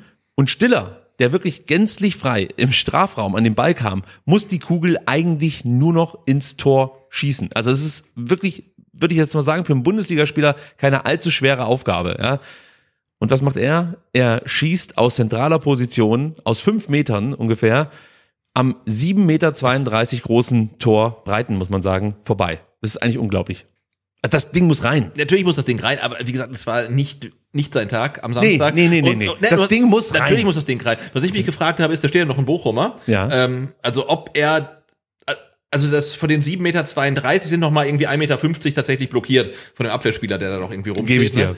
Muss Ähm, trotzdem rein. Natürlich muss der rein. Und er muss vor allen Dingen aufs Tor. Wenn dann der Abwehrspieler ihn noch von der Linie kratzt, okay, aber er muss aufs Tor. Gar keine Das hat Frage. mich so angekotzt in Ja. dem Moment. Also nicht Angelo, ja. Also es ist einfach der Umstand. Er war schon überrascht, dass er den Ball dann auf einmal bekommt. Ja. Aber trotzdem, der Ball muss aufs Tor. Aber das war für mich genau so eine Szene, wo ich sofort dachte, guck, das ist die Scheiße, Ja. die du hast, wenn du in der Hinrunde irgendwie jeden machst, ja, Ja. und aus zwei Expected Goals fünf Tore schießt, Ja. so, und genau hier wird das dann bestraft im Endeffekt, ja, die gute Hinrunde, denn es Ja, ist ja, fast klar. nicht möglich, diesen Ball nicht im Tor unterzubringen. Und das hat mich so wütend gemacht. Und man merkte ja schon, dass alle bemüht waren und versuchten, es bestmöglich irgendwie umzusetzen. Und nochmal, es ist schwer, gegen elf verteidigende Bochumer irgendwie da sich Chancen zu erarbeiten. Und das haben sie geschafft, die dann zu machen. Okay, das sind dann Nuancen. Normalerweise gehen da bestimmt, weiß ich nicht, von den drei, vier Chancen, die wir besprochen haben, zwei rein. Dann würden wir jetzt gar nicht groß rumdiskutieren. Ich habe vorhin schon mal angedeutet, dass ich mir gewünscht hätte, dass Sebastian Hoeneß von der Bank irgendwie noch einen Impulsgeber bringen kann. Aber Sebastian Hoeneß nahm genau einen Wechsel vor. Konntest du das nachvollziehen? Äh, ehrlicherweise nein. nein, da wirklich nicht. Ähm, weil du, du liegst 0-1 hinten, du merkst, okay, wir hatten jetzt äh, zwei, drei große Chancen, die gehen alle nicht rein und ich hätte mir irgendwas gewünscht, dass man noch mal was versucht. Und wir haben, wir sind die Bank durchgegangen. Ähm, wir haben gesehen, zum Beispiel Luca Raimund kam gegen Heidenheim, hatte eine Riesenchance und ähm, auf der Bank saß auch äh, Raul Paula, der hat in 21 Regionalligaspielen 13 Tore und 5 Vorlagen. Und da denke ich mir, warum den nicht mal reinwerfen? Und die Bochumer werden sich denken, who the fuck is that? Ne? Also wenn, was macht denn der? Also die haben doch keine Ahnung, wer der ist. Und die haben vielleicht mal kurz, müssen mal kurz nachdenken. Er ist ein Offensiv-Allrounder. Du kannst ihn vielleicht für Mio bringen, der keinen richtig guten Tag hatte. Du nimmst Eata raus, dann bringst du Ja. halt ähm, Raul Paula für ihn. Ja. Und, auf der rechten kannst Seite Du, kannst du dir damit die Bochumer vielleicht mal irgendwie in Unordnung bringen. Und wenn nicht, auch egal. Ne? Aber es wäre aus meiner Sicht, wäre er der perfekte Mann gewesen. Ich hätte mir gewünscht, er feiert da sein Bundesliga-Debüt, kann vielleicht die, die Bochumer ein bisschen in Unordnung bringen. Und vielleicht klappt's, vielleicht klappt's auch nicht. Aber hey, also wir haben das Punktepolster und jetzt ist vielleicht auch mal die Zeit, auch bei einem Rückstand junge Leute reinzubringen. Und dass er, dass er kicken kann, zeigt er äh, Woche für Woche bei U21. bin ich komplett bei dir. Stattdessen kam Roberto Massimo, dem ich es natürlich gönne, dass er Einsatzzeiten bekommt. Sein Vertrag läuft aus. Für Ja. ihn ist es auch wichtig. Karasor ging raus, wie gesagt, in der 75. Minute das Ganze. Und ich würde vorschlagen, wir hören uns mal an, wie der Trainer auf der PK nach dem Spiel die ausgelassenen Wechsel erklärte. Ja, Daniel Hock für die neue 177. Herr Hönes, was waren die Gründe dafür, dass Sie sich heute dazu entschieden haben, nur einmal auszuwechseln und speziell in der Schlussphase Daxo in die Sturmspitze zu stellen, als vielleicht zum Beispiel mal Milosevic in so einem Spiel auch reinzuwerfen? Zwei Gründe. Ähm, erstens natürlich auch ein Stück weit äh, eine Unterbrechung verhindern, einfach halt durchzuspielen. Ich hatte das Gefühl, dass wir gut drin waren. Ähm, zweiter Grund, und ich glaube, das hat es dann auch bestätigt, dass Daxo natürlich nochmal eine ganz andere körperliche Komponente da vorne mitbringen kann, als es vielleicht Jova äh, mit seinen 18 Jahren äh, bringen kann. Er hat, glaube ich, zwei Situationen dann auch noch, auch noch eingeleitet. Ähm, deswegen habe ich mich dafür entschieden. Irgendwie auch nachvollziehbar ein Stück weit. Auf der anderen Seite denke ich mir halt, ich meine, was hast du zu verlieren? Genau, also nachvollziehbar, dass ein ein Sagadu eine andere Präsenz hat als ein 18-jähriger äh, Milosevic, der aber auch 1,90 groß ist, da gehe ich komplett mit. Ähm, Unterbrechung ah, gehe ich eher nicht mit, dass er sagt, Nee, ich, das- ich habe das Gefühl gehabt, wir sind dran, okay, da gehe ich wieder mit. Also bei diesem Spiel noch von Unterbrechungen zu sprechen. Ich also ich sagen, meine, also, da kommen wir später drauf zu sprechen. Äh, genau, und ähm, aber was ich mich dann gefragt habe, die Diskussion geht dann ja ein bisschen weiter, als nur zu fragen, warum wechselt er nicht gegen Bochum? Du musst dich ja fragen, ähm, also ich habe einen, einen Karasor und ich habe einen Haraguchi, der eigentlich eins zu eins die Position spielt. Dann bringe ich aber einen Massimo, der seit dem dritten Spieltag nicht mehr gespielt hat, dessen Vertrag ausläuft, von dem ich jetzt behaupten würde, wird der Vertrag nicht verlängert. Du hast dann ähm, junge Talente auf der Bank, wo man ja auch dann vielleicht einfach mal ein bisschen perspektivisch und langfristig denken muss. Und die kommen halt alle nicht. Und da habe ich dann schon so ein paar Fragezeichen in den Augen. Und das ähm, fließt dann bei mir mit ein, so in die ganze Gesamtsituation. Wir haben es angesprochen, äh, Spiel vom VfB, die Mannschaft, die Gegner stellen sich besser drauf ein, der Kader ist ein bisschen zu dünn und dann noch sowas. Also das sind halt gerade viele Faktoren, wo ich dann denke, ja, das läuft halt gerade alles jetzt nicht so gut, wie es laufen könnte. ich bin ja froh, dass der von mir geschätzte Daniel Haug überhaupt mal nachgefragt hat, ja, warum jetzt Sebastian Hönes nur einmal gewechselt Ja. hat.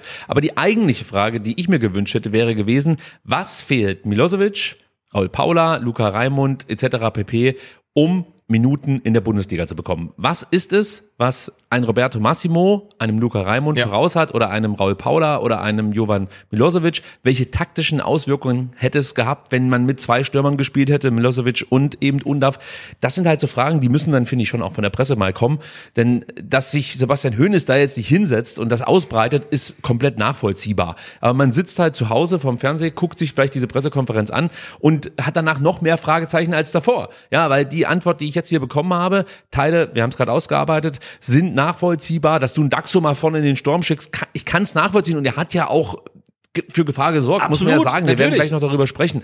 Aber du hast halt einen Stürmer auf der Bank sitzen, der aus meiner Sicht in den Testspielen jetzt nicht komplett abfällt. Ganz im der Gegenteil, er Testspiel- trifft auch. Nach dem Testspielen halt auch vom Trainer gelobt wird. Und das geht dann für mich auch nicht zusammen. Einerseits nach dem Testspiel gegen Fürth die ähm, jungen Spieler zu loben und dann kriegen sie keine Chance. Ich möchte auch nicht wissen, was das mit einem jungen Stürmer macht, auf der auf der Das Bank sitzt ich mir auch. und dann sieht, wie der Innenverteidiger vorne stürmt, während er denkt, okay, also wenn ich hier nicht spiele, in der U21 darf ich nicht spielen, wann spiele ich das nächste Mal? Wieder gegen Kräuter Fürth im Testspiel. Also da habe ich halt ein paar Fragezeichen. Absolut. Und ich hoffe, dass diese Fragezeichen irgendwann zu Ausrufezeichen werden. Vielleicht schon am Donnerstag bei der nächsten PK. Mal gucken. Bochum hatte natürlich die Möglichkeit, über Konter dann den ganzen äh, wie sagt man, den Deckel drauf zu machen. Ja. So sagt man's genau. Ähm, in der 81. Minute wieder Bero, wer auch sonst. Natürlich. Also bei STR habt ihr es zuerst gehört. Antons langer Ball wurde abgefangen. Zuvor, muss man sagen, verlor Enzo gegen Bernardo einen wichtigen Zweikampf. Wobei eigentlich gewann er ihn, aber dann sprang der Ball auf seinen Fuß und durch die Bewegungsdynamik spielt er ihn unfreiwillig wieder zurück auf Bernardo. Ja, Karma, Hashtag Karma Strikes Back, ja. oder so. Hashtag VfB sein, hätte ich jetzt gesagt. Im Anschluss spielte Bernardo dann einen guten Diagonalball auf Broschinski. Der setzte sich dann zunächst gegen Mittelstädt durch und hatte dann anschließend das Glück, dass Daxo der Ball ebenfalls unglücklich vom Fuß wegsprang und direkt wieder unfreiwillig zurückgespielt wurde. Broschinski legt dann quer auf Bero, der zögert zunächst und sucht so das passende Schussfenster und sein Abschluss ging dann letztlich am Pfosten vorbei, aber das hätte eigentlich das 2-0 sein müssen. Da hätten Ja. wir uns nicht beschweren dürfen. War aber kein guter Abschluss. Es war, nee, es war kein guter Abschluss, aber er hat ja einen reingemacht. Dementsprechend, ich, also- muss natürlich jetzt hier meine eigenen Thesen Nee. unterfüttern. Und wenn ich sage, Bero ist so der Ja, heiße Bero und Scheiß. Hörmann, also hier, hier hat man es zuerst gehört. Hier Ich hab- hat man zuerst gehört. Die, die beiden Namen so, vorher an noch der nie Stelle, gehört. Sebastian, Moment mal. Jetzt endlich, äh, hier hat man zuerst gehört. So, das ist noch besser, als wenn der Hund fällt. Und Gott, dieses Board. Wir machen es nicht mehr. Lieber VfB, bitte entlasst uns nicht. Es war ein Ausversehen. Wir schneiden es raus. Telefonstreich. So, okay. Also im Vergleich zum Gladbach-Spiel muss man aber dem VfB zu, Mhm. zugute halten, dass sie in den letzten Minuten durchaus nochmal Druck aufbauen konnten und ähm, ja, sich Chancen erspielten. Zum Beispiel in der 85. Minute, Sebastian, das war auch fast schon wieder so ein ähnlich verrücktes Ding wie die Chance von Stiller, die wir vorhin besprochen haben. Freistoß durch Angelo Stiller auf den ersten Pfosten getreten. Anton verlängert auf den zweiten Pfosten. Dort stand Daxo, der per Kopf, also das ist auch so eine Kombination, Anton auf Daxo im gegnerischen Strafraum. Ja, aber Anton auf Mittelstürmer Daxo.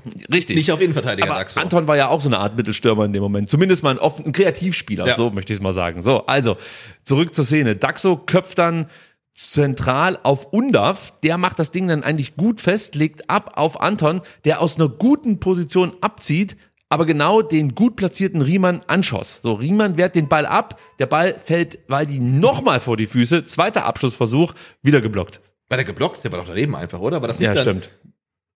Ja, ja, stimmt. Ja, genau. Also es war doch genau wie, also es war eigentlich der gleiche Schuss wie von Jamie Leveling. Auch nochmal knapp neben das Tor. Richtig. Ähm, und also ich habe in der zweiten Aber ich Halbzeit- glaube, sorry, ich glaube, es war so, dass ein Bochumer den abfälscht. Das kann sein. so war es, glaube ich. Nein, aber ich hatte in der zweiten Halbzeit wirklich auch ein paar Momente, wo ich wirklich ähm, auf der Couch saß und laut aufgeschrien habe. Und äh, da habe ich, glaube ich, am lautesten geschrien, weil es war eine so riesige Chance. Der, der erste Ball muss drin sein, aber er spielt ihn halt wirklich direkt auf Riemann. Ich weiß nicht, kriegt er die Fäuste noch hoch oder kriegt er ihn gegen die Brust, aber der steht da halt einfach, der Blödmann. Und dann, Oh, das müssen wir rausschneiden. und dann kriegt er, kriegt Nee, Anton den Ball nochmal vor darf man das, darf man das sagen? Blödmann darf man sagen. Okay. Das ist ein, ähm, äh, ein wirklich, äh, also ist aus ist Respekt. grad, Sebastian, es, sind so, es, es ist so eine prekäre Phase aktuell, dass mir wirklich das Herz in die Hose gerutscht ist, muss ich ganz Nee, ehrlich genau. sagen. Aber das war jetzt wirklich ähm, ein wertschätzendes Blödmann. Ja. Ähm, weil er den Ball dann halt hält und der zweite Ball äh, kriegt dann Anton wieder und er schießt dann daneben und da dachte ich, okay, also heute wahrscheinlich können wir auch 120 Minuten spielen. Ich mache mir gerade große Sorgen um deine persönliche Unversehrtheit, denn du weißt, dass Manuel Riemann durchaus auch in der Lage ist, solche Sachen selbst zu klären. Ich erinnere da nur an den April im vergangenen Jahr. Ich hoffe, Nee, das deswegen fällt wäre es nicht ja auch wirklich ein, ein, ein, wertschätzendes, äh, ein wertschätzendes Von meiner Seite Blödmann, ja. auch. Ich liebe Manuel Riemann und ich finde ihn gar nicht. Ich habe letzte Woche gesagt, ich bin eigentlich kein großer Fan von ihm. Du machst es jetzt nur schlimmer. Genau, aber ich sage jetzt lieber nichts mehr. Genau. Nachher steht er äh, noch bei mir vor der Haustür, wenn ich nach Hause komme. Jetzt rufen wir bei Herrn Schickert an und er erklärt das für uns. In der 89. Minute gab es auch nochmal eine coole Szene von Dennis Undaff, der mit einem Scorpion-Kick nach einer Daxo-Kopfballablage Wahnsinn, versucht, oder? ein Tor zu erzielen. Ja, Alu Kuol lacht da nur leise, weil der Ja. macht die Dinger natürlich rein. Aber das war auch nochmal eine gute Gelegenheit und in der Nachspielzeit hat Leveling dann nochmal in Co-Produktion mit Fürich eine gute Chance. Chris macht über seine linke Seite nochmal richtig Betrieb. Sein Passversuch in Richtung zweiter Pfosten war aus meiner Sicht clever gespielt, aber weder Leveling noch Massimo laufen halt konsequent durch. Und dabei loben wir die ganze Zeit Jamie Leveling, der immer durchläuft. Da nicht. Ja. Bleibt stehen, genauso wie Massimo, da kannst du reinsliden, das kann halt wirklich so noch der Lucky Punch in der letzten Sekunde sein, aber es sollte nicht sein. Ja. Nee, und ich bin wirklich sehr, sehr froh, ähm, dass wir in diese Phase der Saison rutschen, die irgendwann kommen musste. Jetzt kommt sie halt relativ geballt, äh, weil du halt auch Kaderprobleme hast wegen des Afrika- und Asia-Cups. Ähm, und ich bin froh, dass wir als Tabellendritter in so eine Situation rutschen, weil wenn wir jetzt 16. wären und Ja. du guckst aufs Programm, was jetzt folgt, würden wir sagen, okay, wir können schon für die zweite Liga planen und so kann man sagen, okay, Bleibt mal ruhig, ähm, kommt schon wieder. Und wie gesagt, das Spiel gegen Bochum, wir haben jetzt viel über VfB-Chancen geredet. Der VfB, äh, der, der VfL hatte einen Schuss aufs Tor, der ist drin. Äh, du hast gerade nicht die Effizienz. Ähm, so, aber solche Phasen gibt's halt. Und trotzdem, ich will jetzt nicht alles schönreden, gibt's auch strukturelle Mängel im VfB-Spiel. Absolut, Frage. absolut. Und dann können wir eigentlich gleich zum Fazit überleiten. Der VfB, muss man mal so festhalten, mit vier Niederlagen in den letzten fünf Auswärtsspielen. Dazu blieb man dreimal ohne eigenen Treffer. Das sollte einem schon zu denken geben. Ja, und man kann, glaube ich, dem VfB auch so langsam eine kleine Auswärts Schwäche in Anführungszeichen attestieren. Also nie vergessen, im Jahr 2022 hat der VfB kein einziges Auswärtsspiel gewonnen. Insofern ist es schon ein bisschen verwegen, jetzt von Auswärtsschwäche zu reden. Ähm, aber ähm, sagen wir so, Stuttgart ist zu Hause stärker als auswärts. Da gehe ich absolut mit. Deswegen ist es ja auch gut, dass wir jetzt am kommenden Samstag zu Hause gegen Leipzig spielen. Dann wird wieder alles gut. Ich tue mich auch irgendwie schwer mit der Bewertung dieses Spiels. Denn man hat gesehen, der VfB Stuttgart war bemüht. Der VfB Stuttgart hat sich Chancen erarbeitet gegen eine wirklich tief stehende Abwehr und gegen gut verteidigende Bochumer. Also das haben sie alles eigentlich ganz gut hinbekommen. Am Ende kriegen sie den Ball nicht über die Linie. Und darüber gilt es natürlich schon zu sprechen, denn wir haben ähnliche Probleme gesehen gegen Hoffenheim. Ja, da haben wir auch gesagt, okay, normalerweise verlierst du das Spiel nicht. Der VfB muss dieses Spiel gewinnen. Das sagen wir jetzt auch bezüglich des Bochum-Spiels. Wir haben gegen Heidenheim gesagt, das musst du nicht verlieren. Das war eine schwächere Leistung, aber das musst du eigentlich nicht verlieren. Du hattest sogar noch die Chance zum Ausgleich durch Luca Raimund. Wir haben gerade eben darüber gesprochen. Und wir haben auch gegen Gladbach gesagt, dass du das Spiel nicht verlieren musst, obwohl es da von den XG-Werten eher in die Richtung Ja. tendierte, dass das Ergebnis okay war. Nur auch gegen Bochum muss ich jetzt halt sagen, okay, Offensichtlich scheint es aus irgendwelchen Gründen schwerer zu sein, ein Tor zu erzielen, wenn Seru Girassi nicht auf dem Platz steht. Also es ist jetzt auch nicht so, dass Seru Girassi in den letzten Wochen alles rasiert hätte. Nach seiner Verletzung war er auch nicht mehr ganz so Ja, stabil, ja, aber ja. dafür haben halt die anderen dann mal getroffen. So. Und das, also man merkt einfach, die Präsenz von einem Seru Girassi fehlt uns brutal. Das heißt, jetzt sind die anderen Jungs gefragt. Die müssen jetzt im Endeffekt da sein, ja, und sich natürlich empfehlen, denn ein Platz wird spätestens Mitte Februar wieder neu vergeben und sehr wahrscheinlich an Seru Girassi und ein anderer wird rausrotieren und gleiches gilt natürlich dann auch vielleicht für die rechte Seite, wenn Silas zurückkommt, dann wird es für Jamie Leveling auch wieder enger Einsatzzeiten zu bekommen und ich finde, hier kann schon noch ein bisschen mehr kommen. Also ich würde mir einfach noch ein bisschen mehr Stringenz wünschen, einfach ja, so diesen letzten Biss, der fehlt mir gerade aktuell noch. Und dann kommt vielleicht auch die Leichtigkeit zurück. Also gerade was das Tore schießen angeht, darauf beziehe ich mich jetzt. Und so Unkonzentriertheiten wie eben ja Attas Pass auf Stiller, Stillers Pass auf Sagadu, das muss natürlich ein Ende haben, weil das bricht dich ja das Genick gerade gegen Mannschaften wie Bochum. Die lachen sich halt kaputt, die stellen sich hinten rein und das Ding ist im Endeffekt für die erstmal durch. So. Weil die sind auch noch mit einem 1-1 zufrieden. Das ist das nächste Problem. Ja, klar. Ja? Also- genau, und ich tue mich auch etwas schwer mit, mit dem Fazit ähm, zu dem Spiel, denn ich bin der Meinung, der VfB hat in Bochum eine Leistung abgeliefert, die eigentlich reicht, um den VfL zu schlagen. Das, das war ausreichend, aber ein berühmtes Zitat, wir dürfen nicht vergessen, wo wir herkommen und wir kommen her. Ähm, von einer überragenden ersten Halbzeit gegen Bayer Leverkusen. Ja, und also da, da hast du wirklich komplett gezeigt, wozu du in der Lage bist. Und äh, davon war der VfB jetzt zum Beispiel in Bochum ganz, ganz weit entfernt. Wir haben auch gesehen, dass der VfB auswärts gut spielen kann, ohne Gerassi, zum Beispiel in Frankfurt. Ja. ja auch super konzentrierter Vortrag. Und ähm, ich glaube, du musst erstmal wieder deine Basics herstellen. Also gutes Passspiel, Passschärfe, Passgenauigkeit, das Ganze. Und wenn das wieder läuft, ich glaube, dann fallen auch die Tore wieder. Aber ich, der fehlt da, glaube ich, so ein bisschen ähm, in den Basics gerade was. Und deswegen wird es am Ende auch schwer, Tore zu erzielen. Und ja, wie gesagt, auch einfach die Varianz, die gerade nicht auf deiner Seite ist. Ich meine, Kritik an der gezeigten Leistung ist absolut angebracht. Ähm, du musst sie nicht niederschreiben, die Mannschaft, oder niedersprechen. Aber ich finde, ein Thema sollten wir vielleicht noch mal ganz kurz ansprechen. Ich tue mich ein bisschen schwer damit, aber ich will es doch, ich will es ansprechen.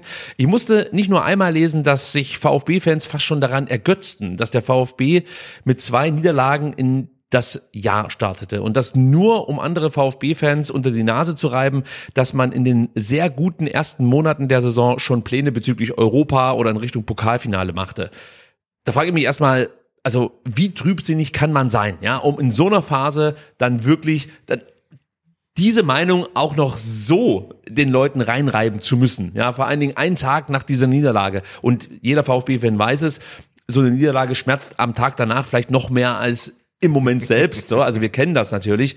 Und natürlich, und das möchte ich gleich vorwegschicken, natürlich freut sich jeder VfB-Fan, wenn nach den letzten Jahren mal endlich eine begeisterungswürdige Hinrunde gespielt wird. Natürlich freut man sich da. Und natürlich beginnt man zu träumen, wenn unsere Mannschaft auf einem Champions League-Platz steht oder ja im Pokal-Viertelfinale steht und dann siehst du, es gibt neben dir nur noch zwei andere Bundesligisten. Also natürlich fängst du dann an, darüber nachzudenken, wie wäre es eigentlich, wenn wir das Pokalfinale erreichen. Aber so ging es mir letztes Jahr auch schon. Also, du- du also vor, dem, vor dem Spiel gegen Frankfurt habe ich geguckt, wann ist das Pokalfinale, hab gemerkt, oh, am Tag drauf fahre ich in Urlaub und habe schon über geguckt, wann die, wann man am Morgen von Berlin noch schnell nach Stuttgart fahren kann. So. Also falls wir gegen Frankfurt gewonnen hätten. Und da haben wir nicht gewonnen, ist ja auch egal. Ne? Also, aber man darf doch noch träumen. Also Absolut. Und du musst auch, das sage ich gleich allen vorweg, wenn ihr es noch nicht getan habt, ihr, ihr müsst euch um ein Hotel kümmern in Berlin. Denn wenn ihr es nicht macht, machen es die anderen. Weil jetzt gibt's noch sieben weitere Fangruppen, die genau den gleichen Traum verfolgen und auch schon reservieren. ja, und ich habe gehört, man kann kostenlos stornieren. So, also jetzt zuschlagen. Das ist der Schwabenhack hier wieder an der Stelle. So. Und Berlin soll ja sowieso eine Reise wert sein. Also auch ohne Pokalfinale. Und ich sag dir was. Und selbst wenn man ein unverbesserlicher Pessimist ist, ist okay. Dann sollte man es den anderen zumindest gönnen, dass sie sich freuen, glücklich sind und einfach die gute Zeit genießen.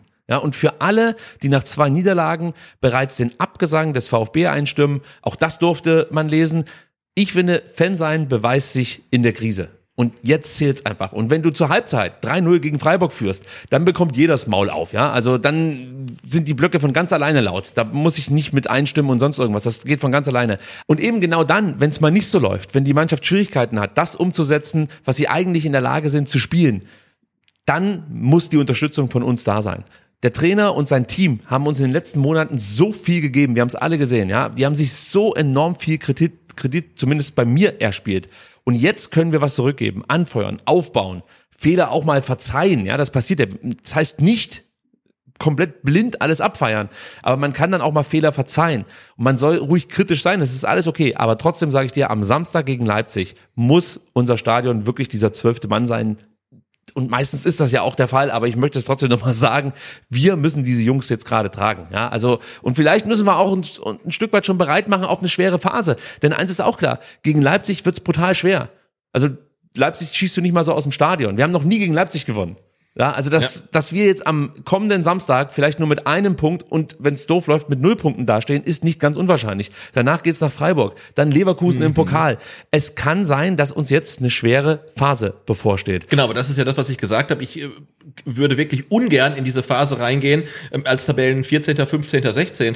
Aber hey, wir sind Tabellendritter. Also der VfB hat zwei Niederlagen in Folge und steht vor Leipzig und vor Dortmund. Und das ist ja das Schöne an der Tabelle. Diese Punkte, die nimmt uns ja niemand mehr. Der VfB hat 34 Punkte, mehr als in der letzten und in der vorletzten Saison. Es ist jetzt schon sicher, dass wir auch nächstes Jahr in der ersten Liga spielen. Und der Worst Case wäre, dass man irgendwie durchgereicht wird auf Platz weiß ich nicht, 12 oder 13 und wenn es gut läuft, dann, dann reißt man halt noch was. Und äh, das finde ich halt so schön, dass man keine Existenzängste haben muss, weil der Club jetzt mal in eine schwere Phase geht. Und es war ja eigentlich von vornherein klar, dass man auch mal zwei Spiele verlieren wird. Ich meine, wir haben auch in der Hinrunde zwei Spiele in Folge verloren, haben dann gedacht, äh, uh, jetzt kommt Dortmund und so weiter. Und dann wurde halt gewonnen. Also warum nicht gegen Leipzig? Und selbst wenn man gegen Leipzig nicht gewinnt oder sogar verliert, ja, das geht ja dann weiter und wir müssen uns keine Sorgen machen, dass der VfB absteigt. Und das ist für mich auf jeden Fall schon mal ein großer Fortschritt zu den letzten zwei Saisons. Ein letzter Satz dazu noch.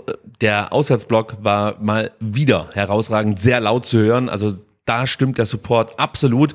Und es war jetzt auch keine Kritik an, weiß ich nicht, Richtung Cannstatter Kurve oder eben Richtung Auswärtsblock. Ganz im Gegenteil. Ich wollte jetzt eigentlich mal so alle mobilisieren, dass sie am Samstag vielleicht extra laut sind und wie gesagt unsere Jungs so ein Stück weit tragen, weil jetzt brauchen sie es aktuell. Also ich habe den, den ersten äh, Sieg gegen Leipzig. Ich, ich glaube dran. So, ihr habt das zuerst gehört. Der Hund bellt nicht, es sieht schlecht aus. Okay, Sebastian, wenn wir schon bei Auswärtsfans sind, Yes. dann sind wir beim Bannergate. Ja. Ich glaube, keinem ist es entgangen. Zur Halbzeit der Partie kam es vor unserem Auswärtsblock zu einer ausgedehnten, ich nenne es mal, Evaluierungsphase bezüglich eines Banners unserer organisierten Fanszene. Ihr kennt die Zaunfahnen unserer Fans und ihr kennt auch diese Zaunfahne mit der Aufschrift Ultras Cannstatter Kurve. Ist eine sehr lange und auch eine sehr breite Zaunfahne. Unter anderem war diese Zaunfahne der Stein des Anstoßes. Wie immer gibt's im Fußball mehrere Wahrheiten und wir präsentieren euch alle, Sebastian. und für Sebastian wird's jetzt wirklich ein Marathon, was das Statement vorlesen Ja, es gibt die angeht. Vorlesestunde. Ja, absolut. Wir beginnen mal mit der Version des VfL Bochum und die lautete wie folgt. Ja, und ich kann euch das ja aufgrund meiner Herkunft auch im schönsten Westfälisch äh, vorlesen. Bitte. Genau. Und der VfL Bochum hat verlauten lassen. Das Heimspiel des VfL Bochum 1848 gegen den VfB Stuttgart konnte gleich zweimal nicht pünktlich angepfiffen werden. Sowohl vor dem Anpfiff als auch zu Beginn der zweiten Halbzeit sorgten von den VfB-Fans regelwidrig aufgehängte Banner vor dem Gastbereich für eine Verzögerung um einige Minuten in der ersten Halbzeit beziehungsweise eine massive Spielverzögerung von mehr als 40 Minuten vor dem zweiten Durchgang. Es wurden dabei jeweils wesentliche Flucht- und Rettungswege blockiert. Der VfL Bochum 1848 hat vom Bauordnungsamt der Stadt Bochum vor der Saison 23-24 die Anweisung erhalten, diesen Sicherheitsmangel zu beseitigen. Entsprechend wird dem jeweiligen Gastverein weit vor der Partie in Bochum in den sogenannten Faninfos schriftlich mitgeteilt, welche Sicherheitsbestimmungen im Vonovia Ruhrstadion gelten und wie die Maximalgrößen an Zaunfahnen und deren Befestigung in welchem Blockbereich aussehen. Bereits der Vorfall im Heimspiel gegen Borussia Mönchengladbach, als es schon einmal aufgrund des Fehlverhaltens der Gästefans zu massiver Verzögerung des Anpfiffs kam, hat auch die Öffentlichkeit für das Thema sensibilisiert. Aus diesem Grund sind die Faninfos noch einmal nachgeschärft worden, worauf jeder Gastverein im Vorfeld der Partie explizit hingewiesen wird. Dort wird ausdrücklich das Szenario erörtert, dass das Spiel nicht angepfiffen wird, wenn eine Entfluchtung in Richtung Innenraum nicht gewährleistet werden kann. Die Faktenlage war also den Gästefans aus Stuttgart bekannt. Diese haben vor Beginn der ersten Halbzeit die Dauer einer Lagebesprechung genutzt, um Banner regelwidrig aufzuhängen und diese mit einem Protestbanner zu kaschieren. Dem Protestbanner, das gemäß Auskunft der Gästefans nach zwölf Spielminuten abgenommen werden sollte und auch wurde, haben Veranstaltungsleitung, Sicherheitsbeauftragter und Feuerwehr aufgrund des überschaubaren Zeitraums und verstärkten Personals zugestimmt. Deshalb kam es zu einer Verzögerung von drei Minuten als während der laufenden ersten Halbzeit die regelwidrig angebrachten Zaunfahnen unter dem zuvor abgenommenen Protestbanner sichtbar wurden und die Fluchttore blockierten, haben sich alle Parteien, die für die ordnungsgemäße Durchführung des Spielbetriebs zuständig sind, darauf verständigt, das Spiel weiterlaufen zu lassen. Parallel wurde der Kontakt zu den Fans und Sicherheitsbeauftragten des Gastvereins und den Gästefans aufgenommen, um eine Lösung zu finden. Dabei wurde klargestellt, dass die Veranstaltungsleitung aufgrund der Geschehnisse und unter Berücksichtigung der Vorgeschichten das Spiel nach der Halbzeit nicht fortsetzen kann. Diese Entscheidung wurde somit dem VfB Stuttgart als auch dem Schiedsrichtergespann um Schiedsrichter Bastian Dankert mitgeteilt. Es wurden im Stadion Hinweise an die Gästefans per Durchsage und auch auf dem Video-Wall gegeben. Ein Entfernen der Banner durch Ortungskräfte des VfL stellte keine Option dar, um die angespannte Situation nicht weiter eskalieren zu lassen. Hintergrund. Eine Fortsetzung des Spiels wäre grob fahrlässig, im Ernstfall wären Menschenleben in Gefahr gewesen. Aufgrund der besonnenen Haltung des Schiedsrichters, der in permanentem Kontakt zur Veranstaltungsleitung, Sicherheitsbeauftragten, Feuerwehr und nicht zuletzt zu den Trainern und Mannschaftsverantwortlichen beider Teams stand, sowie dem Einwirken einiger VfB-Abgesandter, wurde von den VfB-Fans nach einer knapp 40-minütigen Verzögerung die Banner insoweit gelockert, dass eine Entfluchtung unter Mithilfe von verstärktem Personaleinsatz wieder gewährleistet gewährleistet war. Nachdem die Feuerwehr keine Einwände mehr hatte und die Freigabe erteilte, konnte das Spiel fortgesetzt und ein drohender Spielabbruch somit vermieden werden. Der VfL Bochum 1848 wird die Vorkommnisse erneut zum Anlass nehmen, um über weitere zukünftige Maßnahmen zu beraten. Sehr gut. So. Ein kurzer Einschub, Sebastian. Ja. Was mir aufgefallen ist, war die Passage, eine Fortsetzung des Spiels wäre grob fahrlässig. Im Ernstfall wären Menschenleben in Gefahr gewesen. Mhm. Das gilt für die gesamte Spielzeit, außer für die ersten zwölf Minuten, gehe ich von aus. Äh, ja, also wir, wir werden hinter, glaube ich, nochmal auf die Statements zu sprechen kommen. Ja, ich wollte die jetzt noch nicht einordnen. Ja, ja, das fiel mir nur gerade auf, als ich dir zuhörte, dass es da durchaus Fragezeichen gibt. Ja, absolut. Okay, okay. Auch wir der VfB Stuttgart äußerte sich zu den Vorfällen bezüglich äh, der Verzögerung und teilte über vfb.de Folgendes mit. Sebastian, du darfst noch. Ja, und der VfB hat sich, keine Angst, ein bisschen kürzer gehalten. Ja. Ähm, die Ursache war jeweils, dass der Veranstalter und die Sicherheitsbehörden im Bochumer Stadion die Rettungswege und insbesondere ein großes Fluchttor aus dem Gästefanblock trotz vorheriger Besichtigung als nicht hinreichend gangbar erachteten und somit die Veranstaltungsstätte nicht freigaben. Das Sicherheitstor war durch Banner, die an den Zäunen des Gästeblocks anbrachten, angebracht waren, bedeckt. Schiedsrichter Bastian Dankert wartete die Klärung ab, bis der Sachverhalt unter Zuhilfenahme weiterer Verantwortlicher ohne jede Eskalation, aber mit viel Zeitverzögerung gelöst werden konnten. Zu der Verzögerung kam es aus unseren ersten Erkenntnissen vor allem wegen Kommunikations- und Zuständigkeitsfragen. Es steht indes außer Frage, dass die Sicherheit zu jedem Zeitpunkt gewährleistet sein muss. Das war aus unserer Sicht der Fall. Nichtsdestotrotz gilt es, den Sachverhalt akribisch aufzuarbeiten und die Ursachen, die zu dem Vorkommnis so wie aber auch zu der langen Verzögerung geführt haben, sehr gründlich zu beleuchten. Das wird der VfB Stuttgart mit allen Beteiligten und Gruppen und auch mit den Zuständigen in Bochum in aller Sorgfalt und Klarheit tun. Es ist klar, dass solche Vorkommnisse am Ende niemandem dienen. So, jetzt haben wir gestern dann noch mit der organisierten Fanszene gesprochen, die uns erklärten, und Sebastian, du korrigierst mich, wenn ich was Falsches sage, dass das Banner schon lange vor Anpfiff angebracht wurde. Die Montage wurde also nicht irgendwie verdeckt durchgeführt, sondern für alle gut sichtbar. Genau, also das ist ja das, was ähm, das Bochumer Statement ähm, eigentlich unterstellt, dass man quasi erst das Protestbanner installiert hat, was für zwölf Minuten dann anscheinend okay war, und versteckt darunter das ähm, äh, Ultras Kanschader Kurve. Und ähm, das haben wir nicht nur von der organisierten Fanszene gehört, sondern auch von anderer Seite. Das war nicht der Fall. Also die ähm, Auswärtsfans waren früh im Block und haben für alle sichtbar ihre Zaunfahne angebracht und darüber dann das Protestbanner. 30 Minuten vor Anpfiff. Genau, das muss man noch dazu sagen. 15 Uhr habe ich auch gehört, genau. Ähm, ob jetzt dann, wie es im Doppelpass hieß, die Orte dabei geholfen haben oder nicht, weiß ich nicht. Aber ich kann nur sagen, ich habe aus verschiedenen Quellen gehört, um 15 Uhr wurde die Zaunfahne angebracht, für alle sichtbar, nicht versteckt und jeder Bochumer Verantwortliche sagen können, Leute, das geht so nicht. So, und die Fluchttore wurden durch das Banner zwar verdeckt, aber zu keiner Zeit blockiert. Auch das kann man sagen. Auch das kann man sagen. Natürlich so eine gro große Fahne, die muss irgendwo befestigt äh, werden. Und es war so, dass diese Zaunfahne, das ist das die Info, die ich habe, ähm, wurde nicht an diese Tore geknotet. Also man kann sich ja sowieso fragen, so ein Tor ist ja relativ schwer. Also auch wenn sie da festgemacht worden wäre, was passiert, wenn so ein Tor aufgemacht wird? Die Fahne reißt. Also ich glaube nicht, dass so eine Fahne ein Tor zuhalten kann. Aber es war so, dass natürlich die Fahne das Tor verdeckt hat. Sie hing da drüber,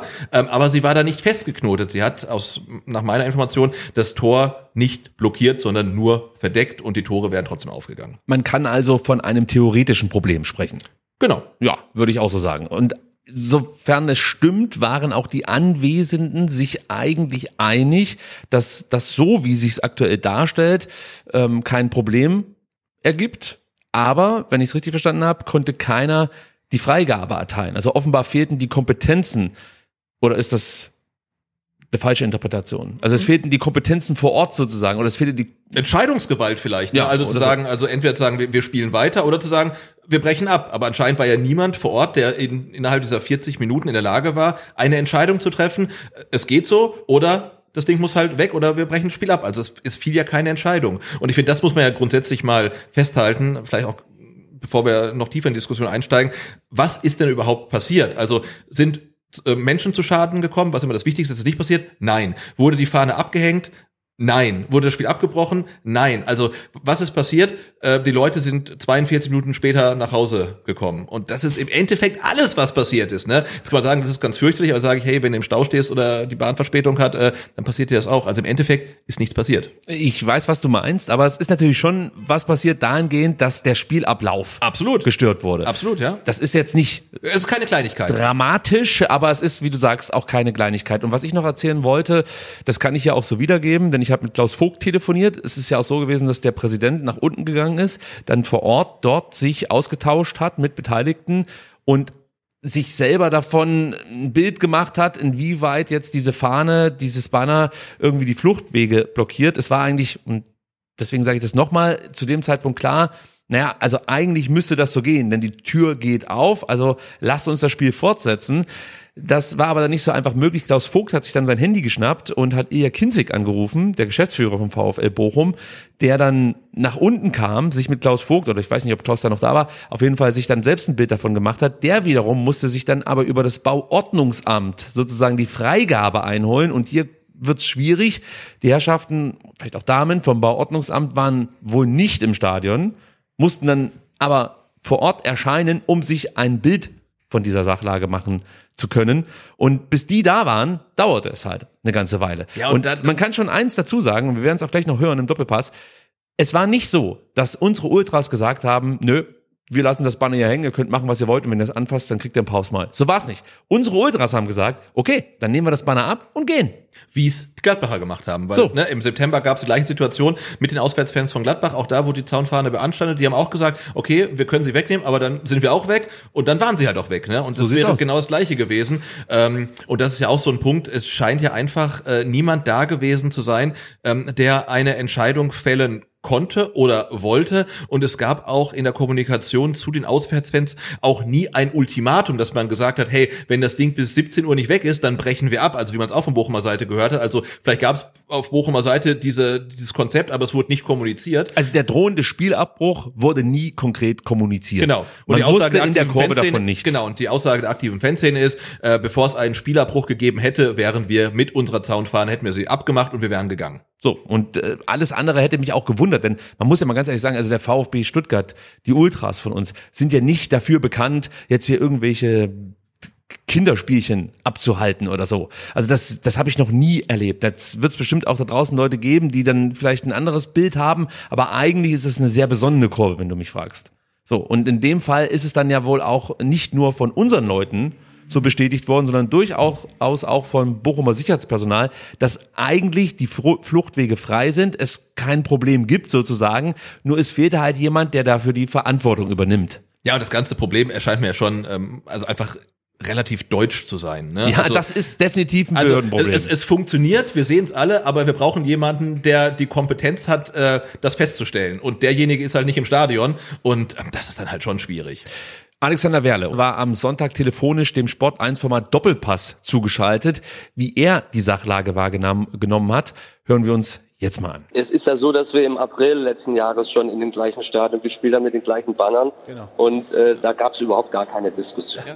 So ist offensichtlich haben dann Verantwortliche gewechselt und haben äh, ja neue, äh, ähm, sagen wir jetzt, Regularien herausgegeben. Es gab ja gegen Mönchengladbach auch schon Schwierigkeiten. Deshalb war man ganz sensibel eben vor dem Spiel und hat mit dem Ordnungsdienst gemeinsam sozusagen die Banner ange Diese Unterbrechung bitten wir zu entschuldigen. Es geht direkt weiter. Und zwar jetzt. zweite Protestaktion gegen die DFL mit dem schwarzen Banner wurde noch ein zusätzliches darüber aufgehangen. Das wurde nach zwölf Minuten dann wieder entfernt. Und dann ist es offenbar, und das ist jetzt sozusagen äh, die umgekehrte Frage, Verantwortlichen aufgefallen während der ersten Halbzeit, dass offenbar Banner doch nicht richtig angebracht äh, sind und eben Entfluchtungstore behindern würden. Ein Tor wurde allerdings schon vorher, vor dem Spiel äh, äh, geöffnet. Es wurde getestet und es hat funktioniert. Und ähm, was mich an der ganzen Sache wirklich ein bisschen ärgert, ist in der Tat, warum benötigt man dann 42 Minuten, um am Ende dann ein Spiel freizugeben mit den gleichen Bannern an der gleichen Stelle. Und das ist eben ein Punkt, wo man sagt, äh, da müssen müssen wir noch mal auch mit den Kollegen ähm, noch mal in die in die in die Reflexion gehen, weil es da haben wir alle für den Fußball kein gutes Bild abgegeben. Und darum geht's ja eigentlich. Nur eins ist klar, ähm, auch unsere Fans waren äh, waren auch äh, da lösungsbereit. Also im Zweifel haben sie gesagt, hängen wir das ab und gehen einfach. Ja, und dann hätte das Spiel. Was heißt, wir gehen einfach? Sie, Sie, wären, Sie hätten dann die Kurve verlassen. ja, sie haben gesagt, wenn wir es abhängen müssen, hängen wir es ab und dann äh, gehen wir. Im Übrigen, bei, bei Gladbach war es ja so. Die Gladbacher haben das ähm, Banner dann wohl abgehangen und haben dann äh, offenbar äh, ihre Konsequenzen daraus äh, gezogen. Nur es geht wirklich um, um das Thema, ähm, im April hat dieses Auto da auch schon geparkt, um im gleichen Bild zu bleiben. Aber Alex, warum hat, es denn, warum hat es so lange gedauert, bis man da eine Lösung gefunden hat? Also es war offensichtlich so, das waren meine Informationen, ich habe ja dann auch mit einigen telefoniert, mit einigen telefoniert. Und es war dann wohl so, dass äh, immer mehr Verantwortliche sich dann dort vor Ort ein Bild gemacht haben. Und die, die am Ende das freigegeben haben, die waren offensichtlich nach 40 Minuten dann unten und haben gesehen, ah ja, die Fluchttore lassen sich ja trotz Banner öffnen. So, erstmal gute Besserung, Alexander Werle, der, Der ist schon wieder krank, gesundheitlich ne? Der ist angeschlagen. Schon krank. Also so ist es. Wird Zeit, ähm, dass der VfB mal in südliche Gefilde reist. Ja, offensichtlich. Also Europapokal, Europapokal. Ähm, wir setzen noch mal einen drauf, denn Ilja Kinzig, wir erinnern uns, Geschäftsführer des VfL Bochum, widersprach nun in einem Interview mit der Funke Mediengruppe den Ausführungen von Alex Werle und sagte bezüglich der angeblichen Monta Montage des Banners, dass laut Werle mit Wissen des Ordnungsdienstes angebracht wurde, folgendes. Ähm, er sagte nämlich, das ist falsch. Die Stuttgarter Anger Anhänger haben in der Vorspielphase möglicherweise eine Lücke ausgenutzt. Sie haben uns vielleicht getäuscht. Das hat zur Lage geführt. Die Spielregeln sind klar und wir erwarten, dass sich die Fanszenen daran halten. Bis auf zwei Ausnahmen hat das in dieser Saison auch geklappt. So, meiner Meinung nach impliziert er damit, dass Alex Werle möglicherweise falsch informiert wurde. Kann man so sagen. Auf der anderen Seite, du hast es gerade schon gut betont, möglicherweise und vielleicht sind für konkrete Informationen immer schwierig, denn, Sebastian, mein Leitspruch, die Wahrheit ist immer konkret. Ja, und, und konkret bedeutet halt möglicherweise und vielleicht schwierig. Ja, du kannst mir auch nicht erzählen, äh, dass in diesem Bundesliga-Stadion wahrscheinlich irgendwie 98 Kameras hängen und man nicht rausfinden kann, wann und wie dieses Banner ähm, installiert wurde. Und äh, unserer Information nach wurde das Ultras Cannstatter Kurve Banner einfach ab 15 Uhr offen hingehängt und dann muss halt jemand kommen und sagen, nee, so geht das halt nicht. Und wenn das nicht passiert, dann hat man natürlich ein Problem. Und ich finde, da muss man hinterher eigentlich auch gar nicht mehr die Schuldfrage diskutieren, sondern solche Situationen entstehen dann einfach durch schlechte Kommunikation, durch schlechte Organisation. Ähm, ja, und dann hat man halt eine Situation, die wahrscheinlich einmalig ist in der Bundesliga-Geschichte, ähm, dass eine Halbzeit dann eine Stunde dauert. Ja, und wir können festhalten, der Bochumer Ordnungsdienst scheint nicht in der Lage zu sein, das Anbringen diverser Banner angemessen zu überwachen. Denn egal wann und wie die Banner angebracht wurden, entweder haben die Zuständigen für die Überwachung des Auswärtsblocks gepennt oder es wurden nicht ausreichend Kräfte eingesetzt. Denn eins ist ja auch klar, bei dieser Sicherheitsbesprechung sind ja nicht alle Ordnungskräfte plötzlich abwesend, sondern es sind ja weiterhin Ordner vor Ort und überwachen sozusagen den Block. Und du hast es schon gesagt, es gibt Kameras etc. Das heißt, man muss gesehen haben, dass die VfB-Fans dieses Banner anbringen. Es kann nicht sein, dass das irgendwie hinter den Rücken irgendwelcher Ordnungskräfte stattfindet, weil die jetzt gerade eine Besprechung haben, eine halbe Stunde vor Spielbeginn. Also das kann mir keiner erzählen, dass plötzlich alle Ordnungskräfte mehr oder weniger nichts mehr mitbekommen, was im Innenraum oder von mir ist auf den Tribünen so passiert. Also das ist nicht der Fall. Genau, aber die Ordnungskräfte, und das äh, soll jetzt gar nicht despektierlich klingen, die sind genauso wie ich, äh, nämlich ein Minijobber wahrscheinlich, ne? Und die können nicht sagen, hey Leute, das geht so nicht. Also, aber da muss dann halt wirklich einfach jemand vor Ort sein, der ähm, die Entscheidungsgewalt hat, zu sagen, das geht so nicht. Und wenn ihr es macht, dann gibt's halt äh, Konsequenzen. Und so eine Person war anscheinend dann tatsächlich erst nach einer Stunde Halbzeitpause da. Ja. So sieht's aus. Vom VfB wurde vor dem Spiel in der Faninfo übrigens auch noch etwas kommuniziert. Das unterlegen wir jetzt mit einem ja, ich sag mal, schwierigen Bild, das leider aber nicht in einer besseren Auflösung vorhanden ist, aber nur damit ihr euch davon grundsätzlich mal einen Eindruck verschaffen könnt. Und Sebastian darf jetzt noch mal was vorlesen, und zwar äh, die Faninfo, Ja, die der VfB gerne. rausgab. Also, Zaun- und Fanclub-Fahnen mit einer maximalen Höhe von 1,10 Meter ähm, dürfen mitgenommen werden. Die Öffnung der Fluchttore sowie die Werbebanden dürfen nicht überhangen werden.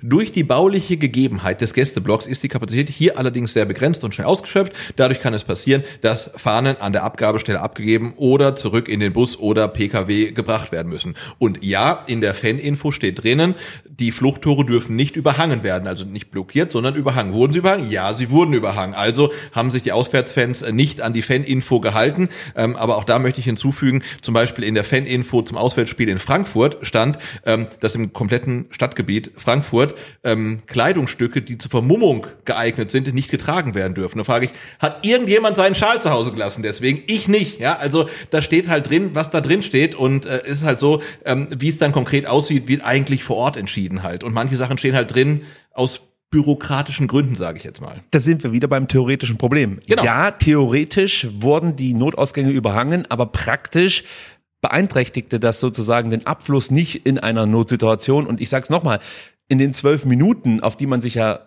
vermutlich geeinigt hat, äh, wenn man den Bochumern Glauben schenken darf, in diesen zwölf Minuten schien ja das auch kein großes Problem zu sein. Und nochmal, woher willst du denn wissen, wann eine Gefahrenlage eintritt? Also entweder kannst du jetzt einen Banner davor hängen und das Tor lässt sich öffnen, weil das möchte ich betonen. Also eins ist für mich klar, wenn das Tor sich hätte nicht Ja, also- öffnen lassen, hätten wir nicht drüber reden Genau, müssen. das, das müssen wir auf jeden Fall sagen. Ja. Die, die, die Fluchtwege müssen freigehalten werden und wenn äh, irgendein Banner, irgendeine Fahne, irgendetwas äh, den Fluchtweg auch nur minimal beeinträchtigt, dann geht's halt nicht. Da muss es halt sofort weg. So ist es. Aber da muss man auch sagen, wenn das nicht weg ist, dann wird Spiel abgebrochen. Sofort halt, ne? Und nicht irgendwie rumlavieren. Da hab ich nachher noch was. Okay, ich okay, nachher okay, noch was. Also, was ich aber festhalten will, für mich ergibt die Version von Alex Werle und unseren Ultras deutlich mehr Sinn. Und natürlich haben sich unsere Fans mit der Aktion nicht beliebt gemacht, aber es lag meiner Meinung nach eben nicht allein an der Sturheit unserer Fans, sondern an einem Kompetenzvakuum in Bochum, an einer nicht vorhandenen Fähigkeit, eine schnelle Entscheidung zu treffen. Vielleicht lag es auch daran, dass es einfach nicht geht ohne das Bauordnungsamt, das vor Ort eine Begehung machen muss während dem Spiel. Dann sei es eben so. Ja. Aber das jetzt allein nur den Ultras in die Schuhe zu schieben, das greift meiner Meinung nach zu kurz. Und sowohl Alex Werle wie auch die Ultras bestätigen, ja, sie hätten das Banner abgenommen und wären dann eben gegangen. Und genauso lief es ja auch am Ende gegen Gladbach damals in Bochum. Und äh, ich muss nochmal auf den Doppelpass zurückkommen. Sebastian, ich weiß, es ist hart für dich, aber an, an der Stelle, an der Stelle ist es wirklich ganz interessant, denn Alfred Draxler of all people stellt Alex Werle die Frage, ja, warum, warum haben denn die Ultras dieses Banner nicht abgenommen oder beziehungsweise warum konnte man sie nicht dazu bringen? Und diesen ähm, Dialog und die Antwort von Alex Werle, die hören wir uns jetzt auch nochmal kurz an. Warum gelingt es euch nicht, eure Fans oder in dem Fall eure Ultras so im Griff zu haben, dass sie das dann auch tun? Denn Ultras sagen ja immer, sie wollen immer nur das Beste für ihren Verein, nur sie haben einen Spielabbruch riskiert. Und sie haben dem ganzen Fußball damit möglicherweise dann geschadet. Warum gelingt euch das denn nicht? Lieber Herr Draxler, ich habe es ja vorher schon beschrieben, die, ähm, die äh, Fans, die, die Ultras haben, haben angeboten, das Banner abzuhängen und dann auch das Stadion zu verlassen. Ja, dann sollen sie es abnehmen. Ja. ja, aber die Verantwortlichen vor Ort wollten das dann ja auch nicht, weil am Ende hat sich herausgestellt, dass äh, die Fluchttore sich haben öffnen lassen trotz der Banner. Und das Entscheidende ist, wenn man die Regeln verändert, dann muss man vor dem Spiel entsprechend die Freigabe genau überprüfen. Es ist aber nicht möglich aus meiner Sicht, dann in der Halbzeit zu kommen und ähm, Forderungen zu stellen, die sich am Ende ja als falsch herausstellen, weil die Banner haben sich, äh, die Fluchttore haben sich ja öffnen lassen. So und deswegen glaube ich, muss man da nochmal in den in den Dialog gehen und das auch nochmal überprüfen. Am Ende äh, bin ich äh, aber natürlich bei einem Punkt bei Ihnen, Herr Dackler. Äh, es darf keine 42 Minuten ähm, gehen, weil am Ende leidet der Fußball drunter. Beide Mannschaften des Fußballspiels wird was verändert und das ist nicht in Ordnung. Und wie gesagt, es ist leider in dem Fall in Bochum nicht zum ersten Mal äh, passiert, sondern in dieser Saison wohl häufiger. Deswegen muss man das, glaube ich, vor dem Spiel deutlich verändern zukünftig, damit wir solche Dinge nicht mehr äh, äh, erleben. So, also wenn dir die Ordnungskräfte signalisieren, das passt eigentlich so, nur wir können die Freigabe nicht erteilen, äh, das muss das Bauordnungsamt machen und die müssen sich die Entfluchtungstüren anschauen, dann würde ich, glaube ich, auch nicht gehen. Also es ist jetzt nicht so, dass es da gar keinen Ausweg gab, sondern wie gesagt, es gab ganz klar das Signal, ja okay, die Tore lassen sich öffnen, es muss nur jetzt einer im Endeffekt die Verantwortung übernehmen. So, und der Zeitverzug entstand nicht ausschließlich wegen der Ultras, sondern weil es niemanden gab, der diese Verantwortung für die Sicherheitsgewährleistung übernehmen durfte oder wollte, wie auch immer. Und für alle, die sagen, mein Gott, habt euch doch nicht so, nehmt, nehmt diese scheiß Banner ab. Diese Zaunfahnen sind identitätsstiftend. Das darf man einfach nicht vergessen. Das ist wie Spielen ohne Vereinswappen. Ja, das ist einfach Fankultur und die gehört genauso zum Fußball dazu wie zehn Feldspieler und ein Torwart. Und wer damit nicht leben kann, ist hier halt einfach falsch in diesem Sport. Und es hat nichts damit zu tun, dass irgendwelche Ultras die Macht ergreifen wollen, sondern wie gesagt, das ist Teil des Fußballs. Das darf man einfach nicht vergessen. Die Ultras haben sich an die Regeln gehalten. Ja, sie haben sie vielleicht gebeugt an manchen Ja. Stellen, wie zum Beispiel mit diesem Überha Überhängen sozusagen der, der Fluchttore, aber sie haben die Sicherheit zu keinem Zeitpunkt irgendwie ja, in Frage gestellt, sondern es wurde immer dafür oder darauf geachtet, dass dieses Tor sich öffnen lässt. So, und das bestätigt Alex Werle, das bestätigen auch ähm, Sicherheitskräfte von vor Ort. Ja, das bestätigen die Fernsehbilder. Und Also- das bestätigen am Ende auch die Weil Fernsehbilder. ich meine, Markus Lindemann, der Sky-Kommentator, hat ja ähm, das Geschehen äh, 40 Minuten lang äh, kommentiert und ich habe da äh, aufmerksam zugeguckt, weil es war ja bis dato eigentlich dann die spannendste Phase des Spiels nach der ersten Halbzeit, also die war ja ereignislos und diese 40 Minuten Verzögerung waren dann ja durchaus spannend ähm, und er hat das wirklich sehr neutral ähm, äh, kommentiert, was ich wirklich toll fand und ha- hat er auch gesagt, jetzt da gehen die Tore halt einfach auf. Also die, die Entfluchtungstore oder die Fluchttore tun das, was sie tun sollen. Und dann ist es ja eigentlich okay. Und alles andere ist dann für mich auch so ein Stück weit halt ähm, äh, Paragraphenreiterei. Und Bochum hat da vielleicht irgendwie äh, ein Sonderfall, keine Ahnung, aber wenn es so ist, dann sollte halt derjenige, der Ja oder Nein sagen kann, der sollte vor Ort sein. Oder es muss halt jemand da sein, der sagt, sobald die Dinger überhangen sind, brechen wir das Spiel ab, aber auch das muss dann halt einfach klar kommuniziert werden. Und wenn gesagt wird, hey, wenn um 17 Uhr das Ding noch hängt, brechen wir das Spiel ab, müssen sich die Ultras entscheiden, hängen wir es ab und gehen oder, oder hängen wir es nicht ab und dann wird das Spiel abgebrochen. Und dann ist es halt so, aber es gab ja in der ganzen Unterbrechung keine klare Kommunikation. Die Leute, die Mannschaften gingen rein, die Mannschaften gingen raus, dann war Fabi Bredlo in der Kurve, dann war Pascal Stenzel in der Kurve, dann war Dennis Under in der Kurve, äh, Christian Gentner Sebastian war in der Hoeneß. Kurve, Sebastian Hoeneß, ähm, Klaus Vogt. Klaus Vogt. Es war jeder mal da. Es war jeder mal in der Kurve. Und was ich erstaunlich fand, alle hatten gute Laune, oder? Ist dir aufgefallen? Stimmt. Und das ist auch ein wichtiger Punkt. Es wird die ganze Zeit so getan. Nicht von allen, aber durchaus auch von Herrn Draxler und auch von anderen Medien. Als ob die Situation kurz davor war zu eskalieren. Einen Scheißdreck war's. es war eine komplett ruhige Stimme. Ich habe nicht einen Ultra gesehen, der irgendwie aggressiv äh, rüberkam über die Fernsehbilder. Null. Und nach dem, was ich gehört habe von Fans, die vor Ort waren und keine Ultras sind, die haben uns auch gesagt, dass es eine entspannte Situation an sich war. Alle waren natürlich ein bisschen genervt, dass es nicht weiterging, ganz normal. Aber hier stand nicht irgendwie kurz eine Eskalation bevor mit Ausschreitungen oder sonst irgendwas. Das ist halt einfach Bullshit. Ja, das ist halt ein komplettes äh, äh, Framing. Absolut. Ähm, und das muss man auch sagen, auch die Bochumer Fans waren relativ leise. Also dann- Eisgekühlter Bommelunder haben Genau, gesungen. ja, ich habe halt also die die die die die Heimfans waren leise, auch die, die das neutrale Publikum hat dann, ich glaube, Handy, Taschenlampen angemacht und gesungen und so weiter. Und da frage ich mich auch, also Eskalation sieht für mich anders aus und wie Eskalation aussieht, haben wir zum Beispiel in Frankfurt gesehen. Und das möchte ich auch noch mal kurz äh, er erwähnen. Hast du irgendwo Polizei gesehen in der Kurve, dass da irgendwas da kurz davor war zu eskalieren, irgendwelche Hundertschaften und so weiter? Es war ein rein organisatorisches Problem und da wäre nie irgendetwas eskaliert. Es war ein Problem, klar.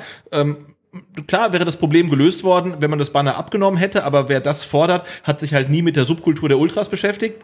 Ähm, ich meine, der VfB könnte auch in Blau spielen, wäre auch kein Problem. Wird's passieren? Nein, zum Glück nicht. Also da muss man halt mit leben. So, und wenn ihr euch jetzt fragt, was sollte denn der VfL Bochum für ein Interesse haben, unsere Ultras diese massive Spielunterbrechung in die Schu Schuhe schieben zu wollen, noch ein kleiner Exkurs, Sebastian. Ja, Erinnert die euch- Spielverzögerung, oder? So. Auch gegen Bochum übrigens. Richtig. Ja. Da gab es drei Minuten Spielverzögerung am ersten Spieltag, denn der VfB Stuttgart erzie er erschien zu spät zur Ausrüsterkontrolle. Und das führte zu einem verspäteten Anpfiff der Partie. Kostenpunkt für diese drei Minuten 10.000 Euro. Ja, ich könnte jetzt hochrechnen, aber ich mach's nicht. Wahrscheinlich ist das auch zu kurz gegriffen, aber trotzdem, jetzt liegt eine Verzögerung von 45 Minuten vor. Drei Minuten erste Halbzeit haben wir gehört, zwei, äh, 42 Minuten zweite Halbzeit.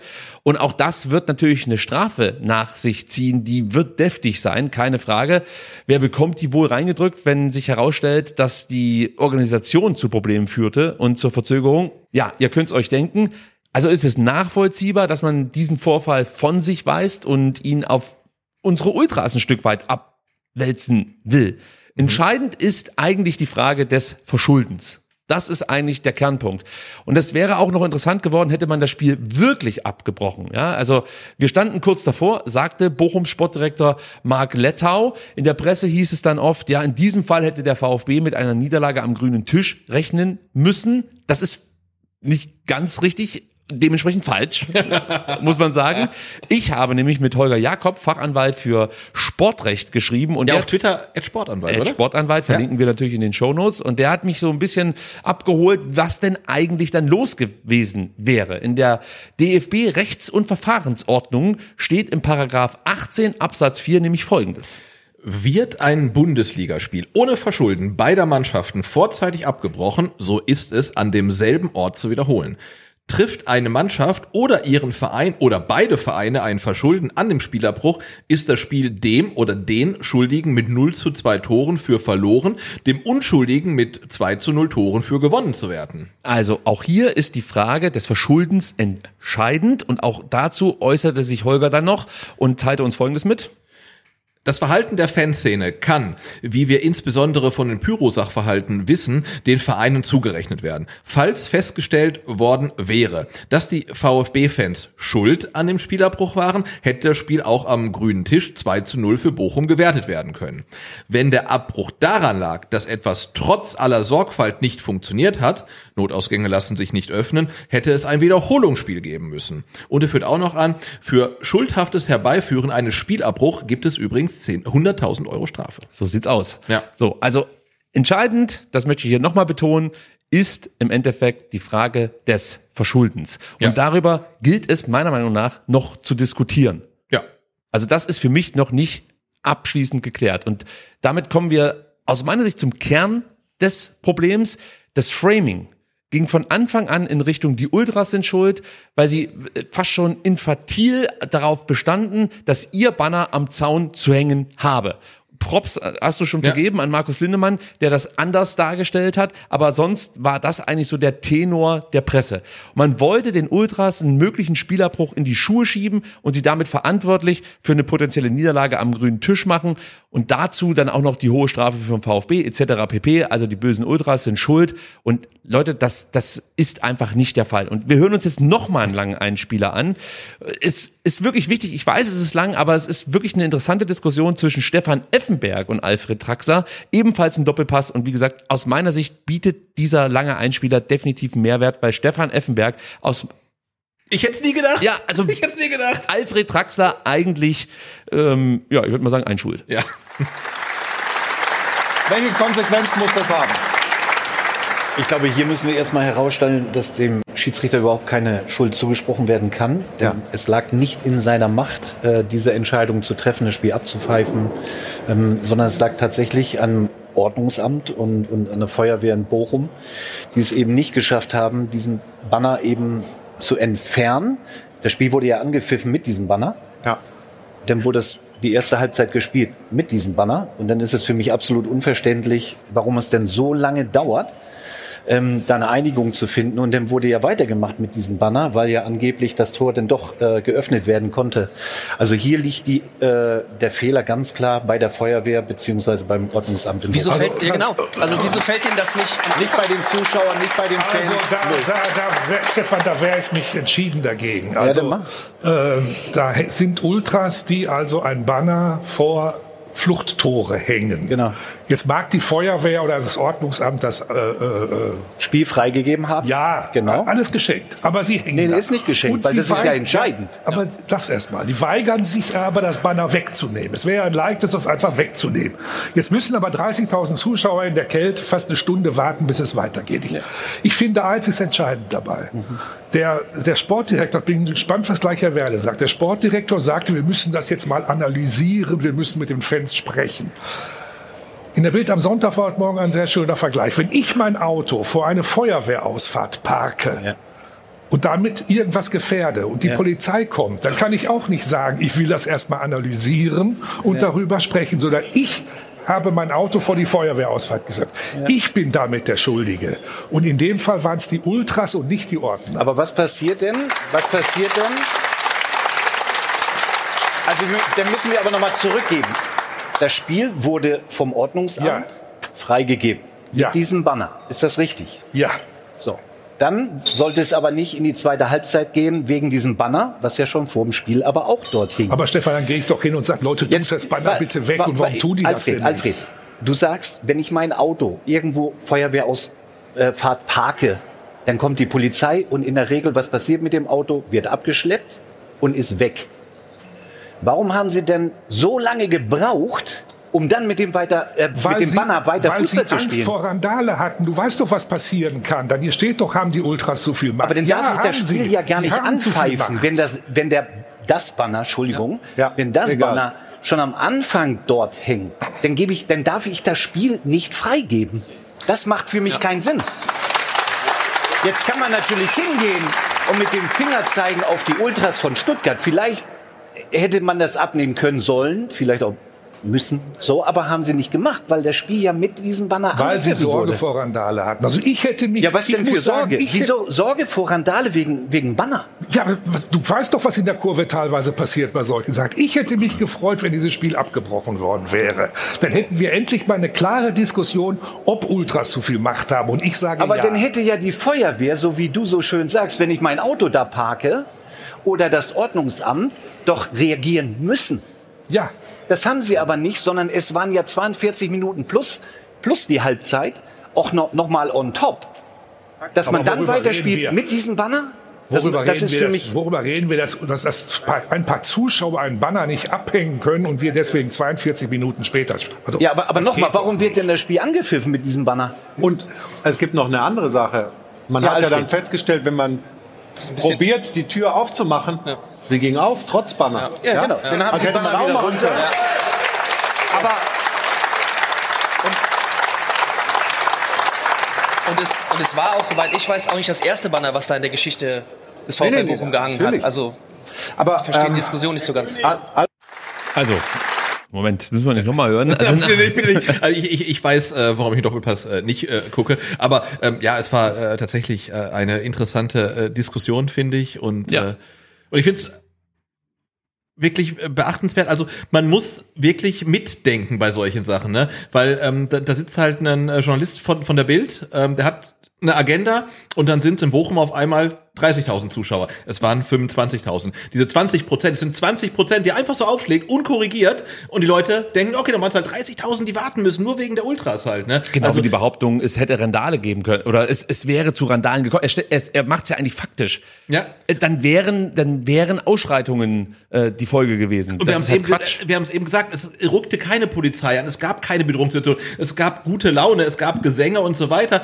Also, wenn ich im Stadion gewesen wäre, ich hätte irgendwie einen Zug nach Stuttgart zurückgebucht und ich- mich jetzt angekotzt, keine Frage, ne? Aber ähm, ich habe mir das im Fernsehen anguckt und ich hatte nicht das Gefühl, dass irgendeine Art von Eskalation ähm, im Raum stand. Natürlich nimmt man dann als fremde Person sollte man wahrscheinlich keine Zaunfahne abnehmen, aber wenn äh, die, das Statement ist, ähm, man hätte sie abgenommen, bevor ein Spiel ähm, abgebrochen wird, dann gibt es keinen Raum für Eskalation. Man kann über alles andere reden, aber das, was ähm, ähm, Alfred Draxler da gesagt hat, scheint mir äh, weit ab der Realität zu sein. Ja, du merkst ja, was sein Thema ist. Er hat ja Natürlich. immer wieder die Frage aufgebracht, haben die Ultras zu viel Macht? Das war das Thema der fucking Sendung. Ich frage mich, also aus der Situation so ein Thema abzuleiten, ist halt komplett daneben. Nee, also Draxler nutzt den Vorfall in Bochum, um sein eigenes Narrativ zu stärken. Ja, die mich, bösen was, Ultras. Was, was hat er gegen die bösen Ultras? Äh, Keine Ahnung, was er da hat. Nur worden? das Problem für mich ist eigentlich, dass wir viel zu schnell solche Sichtweisen übernehmen, ja, die vermeintlich einfache Erklärung ohne alle Seiten zu hören und das dann ja mit den erhaltenen Informationen ein zu einem eigenen Bild zusammenzufügen. Ja, aber das, ist ja leider gerade ähm, der, der, der große Trend, ähm, dass äh, Leute danach gieren, auf komplexe Fragestellungen einfache Antworten zu bekommen. Und deswegen haben halt manche Medien und auch manche Parteien so großen Erfolg, weil sie einfach einfache Antworten bieten auf komplexe Fragestellungen. Aber das Leben ist halt nicht so einfach. Das Sorry. erklärt unseren Misserfolg der letzten Wochen. Wir nehmen uns einfach Zeit, um die Dinge zu erklären. Und für mich steht am Ende fest, die Hauptschuld an der Verzögerung trägt für mich der VfL Bochum. Die Argumentation, das Banner hätte Fluchtwege versperrt, ist für mich nicht schlüssig nach allen Bildern, die ich gesehen habe, nach allen Gesprächen, die ich geführt habe. Entweder Ban- Banner dürfen aufgehängt werden oder nicht. Und unerheblich ist für mich dabei, ob ein Banner 12, 45 oder 90 Minuten da hängt. Der Fall, dass Tore geöffnet werden müssen, kann jederzeit eintreten. Auch in den ersten zwölf Minuten. Genau, das heißt im Umkehrschluss, also die Situation, die jetzt von Bochumer Seite und vielleicht auch von Alfred Draxler beschrieben wird, die war ja die ersten zwölf Minuten auch gegeben. Also wenn die Tore versperrt gewesen wären, was sie nicht waren, dann war das Spiel in den ersten zwölf Minuten lebensgefährlich für jeden Zuschauer. Also wäre dann die andere Erzählung. Offensichtlich. Ja. Und unsere Ultras, wir betonen das hier nochmal, haben angeboten, das Banner zu entfernen und den Block zu verlassen. Das wollte weder der VfL Bochum, noch die Ordnungskräfte, noch der VfB Stuttgart. Genau, und ich bin, wäre auch cool damit gewesen, wenn die Bochumer gesagt hätten, das Banner muss weg und wenn es halt bis 1645 nicht weg ist, dann brechen wir das Spiel ab. Das wäre eine klare Kommunikation gewesen und hätte man auch von Bochumer Seite sagen können, es ist mir egal, ob das Tor aufgeht oder nicht, die Tore werden nicht überhangen und wenn ihr sie überhängt, dann brechen wir das Spiel ab, aber auch diese Art Art von Kommunikation gab's ja nicht. Und das Ganze scheint mir tatsächlich ein organisatorisches äh, Dilemma gewesen zu sein. So, jetzt So. habe ich gelernt von diversen YouTube-Schulungen. Wie Oha. seht ihr das? Ja, wie seht ihr das? Schreibt Schreibt's es in die Kommentare. okay, Leute. Aber ich habe schlechte, schlechte Erfahrungen mit den Kommentaren gemacht äh, zu dieser äh, Thematik. Also da hatte ich teilweise den Eindruck, dass manche Leute glauben, dass äh, am Samstagnachmittag an der Kastrupper Straße die gesellschaftliche Ordnung Deutschlands kurz vorm Einsturz war und der Bürgerkrieg wirklich nur Sekunden entfernt war. Dann habe ich einen anderen Vorschlag. Ja. Wie seht ihr das? Macht einen Podcast. Oh yes. Diese Musik kennt ihr. Ihr wisst, es geht um den nächsten Gegner und wir starten direkt rein mit dem Serviceblock. Wir müssen ein bisschen Zeit aufholen. Wir haben sehr lange über den Bannergate gesprochen. Dementsprechend gibt es jetzt schon den Serviceblock und auch nur eine kurze Betrachtung auf unseren nächsten Gegner aus Leipzig. Sebastian, wichtiger Hinweis, das Spiel könnt ihr wie immer live über das VfB Fanradio mitverfolgen. Was müssen die Menschen tun, um auf das VfB-Radio zugreifen zu können? Na, wie immer, ihr habt wahrscheinlich mittlerweile euch einen Bookmark gesetzt. Äh, vfb.de slash äh, Radio. Ähm, ab 15 Uhr beginnt die Übertragung mit Musik. Ab 15.15 Uhr gibt's dann äh, die heißen Fakten und die Vorberichterstattung. Und ab 15.30 Uhr geht's dann halt äh, richtig äh, los. Das Wetter wird sonnig, glaube ich, aber Ja. frisch. Also heute ist ja wirklich Frühling, ähm, aber es wird schon ein bisschen kälter. Aber 6 Grad, also ich glaube im Januar können wir damit ganz gut leben. Würde ich auch sagen, heiter bis wolkig, das klingt gut. Probleme gibt es wie immer, muss man sagen, bei der Anreise nichts Neues, aber diesmal wird nochmal explizit darauf hingewiesen, dass die Bahn streikt und betroffen sind die S-Bahn, die Regionalzüge sowie der Fernverkehr der Deutschen Bahn. Nicht betroffen sind die Stadtbahn und die Busse der SSB und auch die Regionalzüge, sprich der Go-Ahead, die SWEG-Bahn und die, wie heißt das, weg? Weg. Einfach nur weg? Weg. Okay, weg, sowie die Busse und der Schienenersatzverkehr sind voraussichtlich nicht betroffen und fahren wie gewohnt, was auch, das ist fast eine Drohung. Ja, wie gewohnt ist eine Drohung und ich finde es total toll, weil wir uns ja alle drüber geärgert äh, wegen der vielen Baustellen und Streckensperrungen. Ähm, zum Beispiel zwischen Vaihingen und Flughafen. Ja. Da fährt ja zwischen Hauptbahnhof und Flughafen ein Schienenersatzverkehr. Jetzt ist der Gold wert, denn der fährt weiterhin. Also insofern, ihr könnt theoretisch mit dem Bus dann vom Hauptbahnhof zum Flughafen fahren. Wie voll die ganzen Busse sein werden, ob sie fahren, ob es einen Stau gibt, man weiß es nicht. Kommt Wir wissen nur Fahrrad. eins, genau, das zum einen kommt mit dem Fahrrad und plant genügend Zeit ein. Ja, mindestens 42 Minuten. So, der Abbinder wurde von Sebastian okkupiert. In guter alter Ultrach-Manier. Der Alfred Draxler, Draxler wird sich melden. Hast diesen Trick, ja? Ja, am Samstag kommt Leipzig, der Tabellenvierte. Sie liegen einen Punkt hinter uns und bekommen mittlerweile auch schon Druck vom BVB, die genauso viele Punkte wie Red Bull gesammelt haben. Was hast du denn von Leipzig in den letzten Wochen in der Saison bislang mitbekommen? Äh, wenig natürlich, weil ich es nicht so verfolge. Ihr habt natürlich das Spiel gegen, gegen Leverkusen gesehen, was ja hochspektakulär war. Absolut. Äh, äh, ja, und ich meine, Leipzig ist eine Mannschaft, als wenn die halt gut spielen, dann sieht es auch meistens gut aus, aber ähm, ich sage jetzt gar nicht mehr, weil ich habe keine Ahnung von Leipzig. Gut, ich habe auch nicht so viel Ahnung von Leipzig. Ich ignoriere sie, solange ich kann. Es gibt so ein paar Spieler, da fällt es mir schwerer. Einer davon ist gelb gesperrt, kommen wir gleich noch drauf zu Ja, sprechen. den mag ich auch. Ja, aber die Bilanz gegen Leipzig, das muss man schon mal sagen, die sieht wirklich richtig bitter aus. In den elf Spielen bislang ging der VfB neunmal als Verlierer vom Platz. Zwei Partien endeten unentschieden. Überhaupt gelang es uns bislang insgesamt nur vier Tore gegen Red Bull zu erzielen. So, und jetzt die Torschützen? Das war zum einen natürlich hier der Schweizer. Steven Zuber mit Steven Elfmeter. Zuber, genau. Dann natürlich ähm, Seru Girassi. In der, in der Hinrunde? Dann gab's einen Elfmeter. Das war Steven Zuber. Das war Steven Zuber. Warte mal, warte mal, warte mal. Mario Gomez hat doch auch einmal getroffen gegen Leipzig, meine ich. Nicht? Ich glaube, das ist so. War, Nicht stimmt, Mario Gomez hat sich nur mit einem Leipzig-Spieler angelegt, der ihn so. ja, mit äh, Sab Sabitzer? Nee, Nicht nee, Sabitzer, nicht äh, Sabitzer, der, der nach Frank- Ilsacker, der nach Frankfurt gegangen ist. Ähm, also einen kann ich dir noch nennen ähm, und der hat getroffen äh, bei einem der zwei Unentschieden und das war äh, Ahamada. Stimmt, Naui Ahamada, Ja. ich erinnere mich. Aber ich genau. krieg- aber ich krieg das das- war am, am zweiten Spieltag oder war es der erste Spieltag der äh, vergangenen Saison? Müsste so gewesen sein. Aber ich krieg äh, den, den vierten Torschützen, weiß ich nicht mehr. der vierte Torschütze, der ominös. Schreibt es in die Kommentare. Ja, also, ich, ich, ich, ich, ich recherchiere das nicht. Also äh, der VfB hat insgesamt viermal gegen Leipzig ge- getroffen. Äh, Hinrunde Gerassi 1-0, dann ging es halt klar. leider 1-5 aus. Äh, Ahamada, das ging 1-1 Übrigens aus. zum ersten Mal, als äh, dass der VfB In in Leipzig Führung in ging, ne? Führung ging. Ja. Also Seru Gerassi jetzt im August. Mhm. Genau, dann haben wir noch Steven Zuber, das war ein Elfmeter zu Hause, meine ich. Ich meine war, auch ich, auch sogar ein Unentschieden, meine ich. Und äh, uns fehlt äh, der vierte Torschütze. Also wenn ihr ihn wisst, äh, schreibt in den Kommentaren. So, dann haben wir das auch schon geklärt. Jetzt ist natürlich die Frage, ist das vielleicht der beste Zeitpunkt für so ein schweres Spiel? Denn auch für Leipzig läuft es eher so suboptimal, würde ich sagen. Sie konnten keines ihrer letzten drei Spiele gewinnen. Zuletzt gab es auch zwei Niederlagen gegen Leverkusen, hast du schon angesprochen, und Frankfurt. Davor spielten sie gegen Werder Bremen nur unentschieden. Also vielleicht kommt uns Leipzig ja zu Pass. Ja, die Ja. müssen natürlich jetzt auch abliefern. Ich würde sagen, der VfB steht nicht so sehr unter Druck wie Leipzig. Die haben natürlich ganz andere Saisonziele. Also für die ist es halt essentiell wichtig, also finanziell nicht, aber für, für das für, für das eigene Bauchgefühl möchte ich mal so sagen, wichtig die Champions League zu erreichen. Jetzt hast du Dortmund direkt im Nacken sitzen. Wenn sie gegen Stuttgart verlieren, ja, dann wird's schon langsam eng. Genau, und ich mein, man muss sagen, halt äh, bei den finanziellen Möglichkeiten, die Leipzig und auch Dortmund haben, ist es fast schon peinlich, hinterm VfB zu stehen. Also die haben natürlich ein bisschen Druck, also sie müssen in die Champions League und vielleicht ist ein ganz guter Zeitpunkt. Ähm, allerdings, wenn ich mir angucke, wie sie gegen Leverkusen manche Tore erzielt haben, also nach der Leverkusener Ecke, wie sie sich dann vom eigenen 16er bis hin ins gegnerische Tor rein kombiniert haben mit äh, Highspeed. Oh ja, also da gibt's wahrscheinlich keinen richtig guten Zeitpunkt, äh, gegen Leipzig zu spielen, wenn die halt äh, Bock haben, Fußball zu spielen. Ich glaube, das ist so ein Punkt, ähm, äh, dass die vielleicht ein bisschen wankelmütig sind. Wir schauen uns mal an, wie Leipzig spielt. Ja. Sie setzen auf eine Viererkette. Davor haben sie ein sehr flexibles Mittelfeld, aus dem heraus sie einerseits breit aufbauen können, aber sich eben auch durch die Mitte kombinieren können.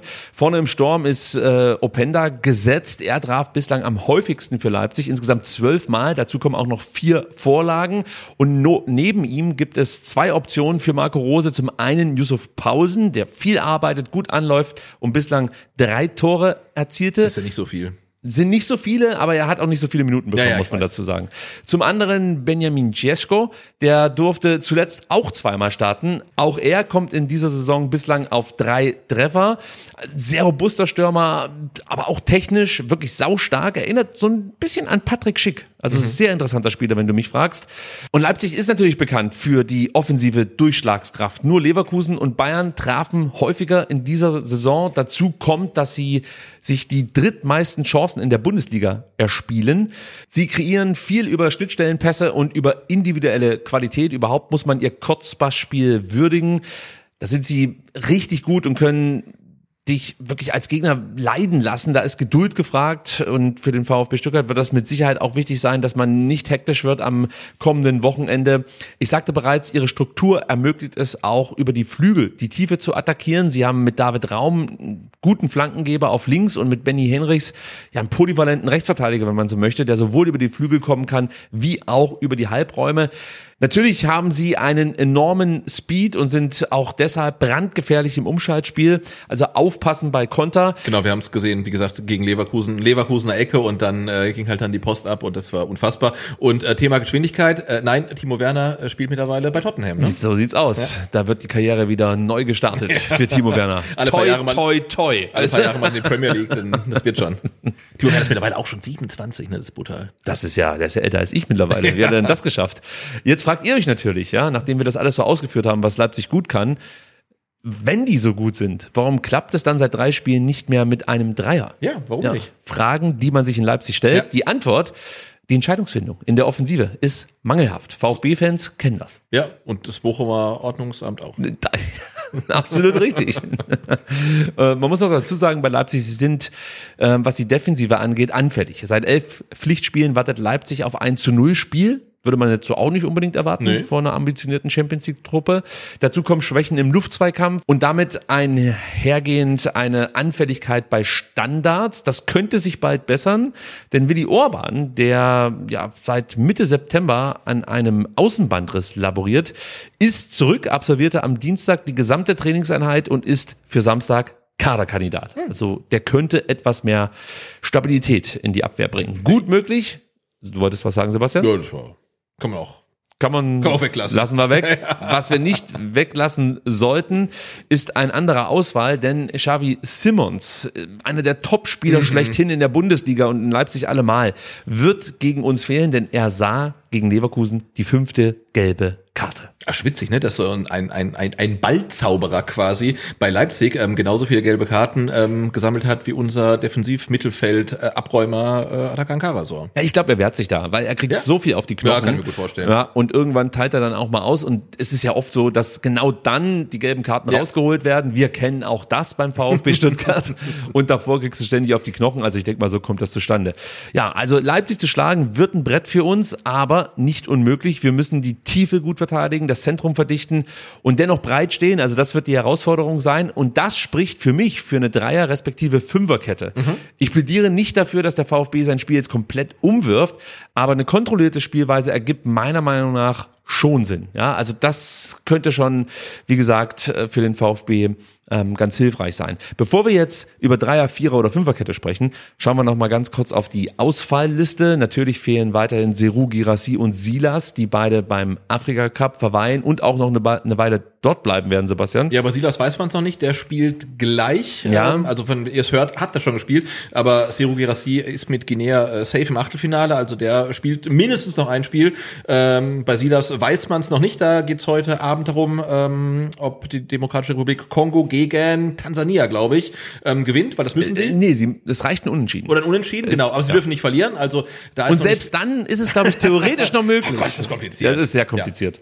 Jetzt ist unsere Lampe hier hinten ausgegangen. Also Silas ähm, wird vermutlich auch noch fehlen und das gleiche gilt auch für Hiroki Ito, denn auch ähm, Japan äh, ist bei den äh, Asia-Spielen weitergekommen und wie es bei Jong aussieht, ich weiß es tatsächlich nicht. Ja, das reichen wir nach. Oder ihr schreibt es in die Kommentare. Bitte.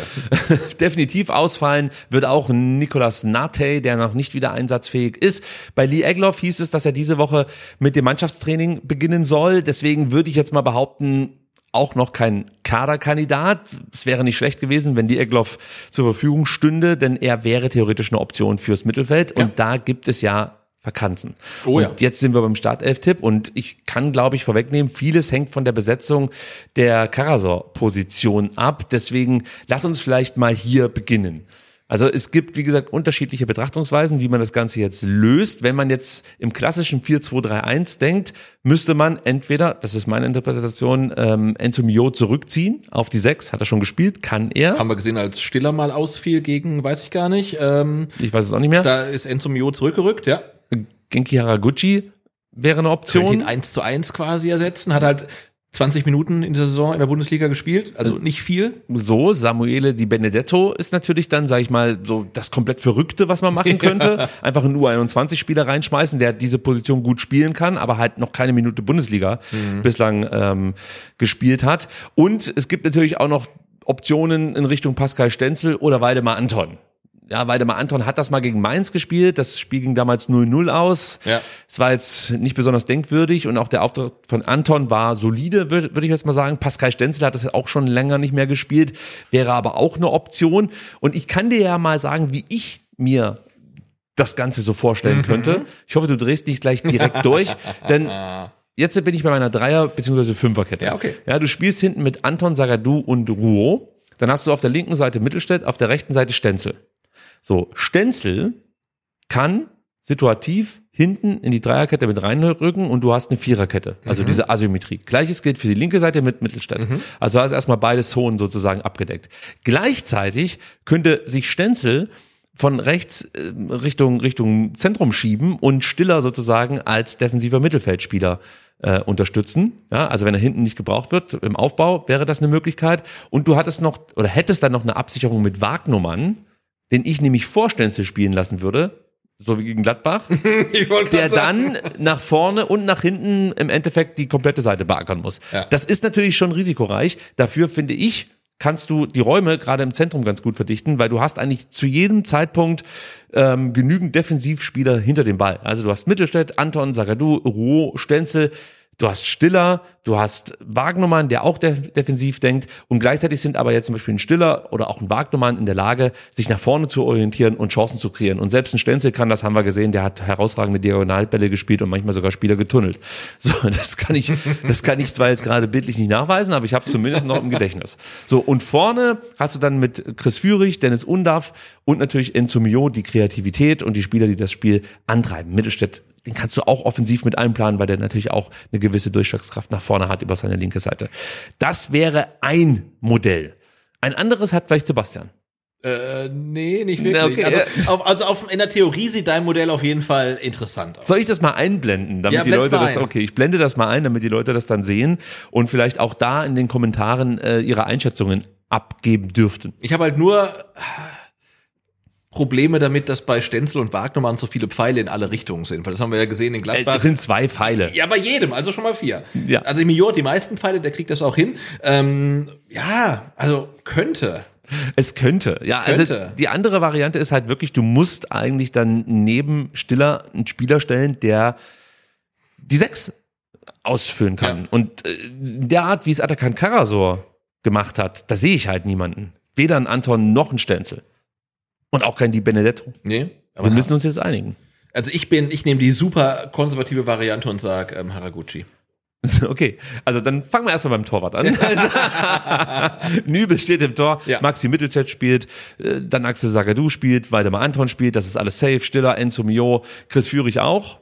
Klar. Und auch Dennis Undaff oder bringt da Hönes jetzt die große Überraschung und stellt Nein, den großen Jovan Milosevic rein? Nein, okay. Also, Also, vor- vorher, vorher stellt Herr Daxo in Sturm.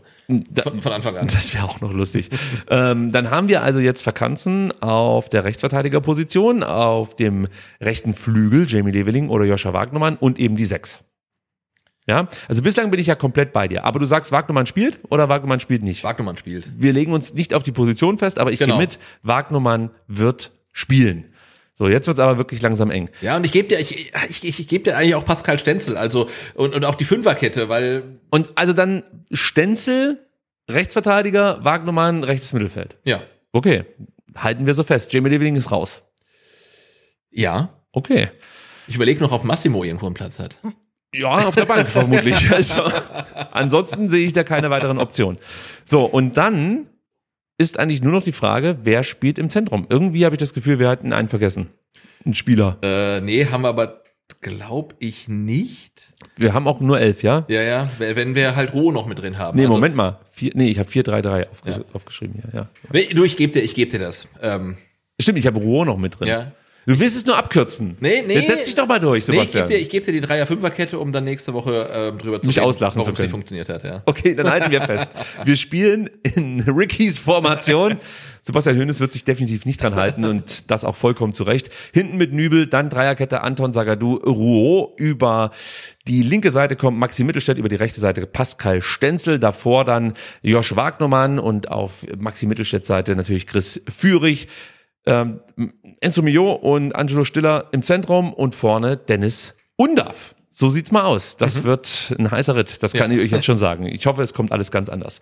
Kommen wir zum Porsche-Einstieg, denn der ist endlich fix. Angeblich. A- Angeblich muss man Laut sagen. Kicker. Am gestrigen Dienstag reiste unser Vorstandsvorsitzender Alexander Werle nach Frankfurt, um auf der DFL-Präsidiumssitzung die Sachlage bezüglich des Porsche-Investoreneinstiegs zu erläutern. Es wurde hitzig diskutiert, wie man hört, aber offenbar gab die DFL grünes Licht für den Einstieg. Kommuniziert wurde das bislang noch nicht, da noch letzte Details zu klären sind. Ich gehe aber schon davon aus, dass wir zeitnah ein offizielles Statement sehen werden, vielleicht noch diese Woche. Ich hoffe, ich habe jetzt nicht zu viel gesagt. Sollen wir das nochmal ganz kurz zusammenfassen, warum es da ein Problem gab oder weiß es inzwischen jeder? Ja, äh, VW, ähm, Ingolstadt, dies, das, also. Ja, finde ich, ist eine gute Zusammenfassung. Man könnte es auch so sagen, Porsche möchte mit. also, ich Kontenance. Ja. Wir hören ja auch Leute vom Verein zu. Ja. Porsche möchte für 41,5 Millionen Euro knapp über 10 Prozent der Anteile an der VfB AG erwerben. Das Problem in der DFL-Satzung ist verankert, dass kein Unternehmen an mehr als drei Clubs aus der ersten und zweiten Liga gleichzeitig beteiligt sein darf. Über die Porsche Holding SE sind die Porsche AG und der Volkswagen-Konzern verbunden und der VfL Wolfsburg gehört zu 100 Prozent VW. Dazu kommt dann noch das Tochterunternehmen Audi, das einmal 8,33 Prozent am FC Bayern München und 19,9 Prozent am Drittligisten FC Ingolstadt hält. Solange Ingolstadt Drittligist bleibt, verstößt niemand gegen die DFL-Satzung. Aktuell rangieren die auf Platz 7 in der dritten Liga, allerdings nur vier Punkte Rückstand auf ein Relegationsplatz. Sollte Ingolstadt allerdings jetzt aufsteigen, ja, sollten sie das schaffen, würde man sich zumindest mal in einer Grauzone befinden, was die DFL-Satzung betrifft. Und genau, das ist so Stichwort vielleicht auch Bestandsschutz oder sowas halt. Ne? Also da gab es noch ein paar offene Themen, die zu klären waren. Das wurde am Dienstag geklärt, genau. Ein weiterer Diskussionspunkt, das fand ich ganz interessant, war die Höhe der zu erwerbenden Anteile durch Porsche. Die DFL-Satzung besagt nämlich, beträgt die Beteiligung eines Unternehmens mehr als 10 Prozent, müssen sich Investoren auf einen Verein konzentrieren. So, und das erreicht man allerdings durch die Verwässerung jetzt beim VfB Stuttgart, die durch den Verkauf von Anteilen entsteht. Das haben wir schon mal ausführlich aufgedröselt und ich habe es vergessen. Also auf jeden Fall bei der Ausgliederung 2017 wurde festgelegt, dass der VfB maximal 24,9 Prozent seiner Anteile veräußern werde. Jakko, wissen wir, hält 1,16 Prozent dieser Anteile, die Mercedes-Benz Group 11,61 Prozent und Porsche wird jetzt ebenfalls mit mehr als 10 Prozent einsteigen. Aber die VfB AG kann anschließend noch drei Prozent verkaufen, weil, wie schon erwähnt, durch jeden Verkauf Anteile verwässern. Genau das hat der VfB auch vor, also die drei Prozent zu veräußern. Und in diesem Zuge würde dann auch die Porsche-Beteiligung wieder auf unter 10% sinken.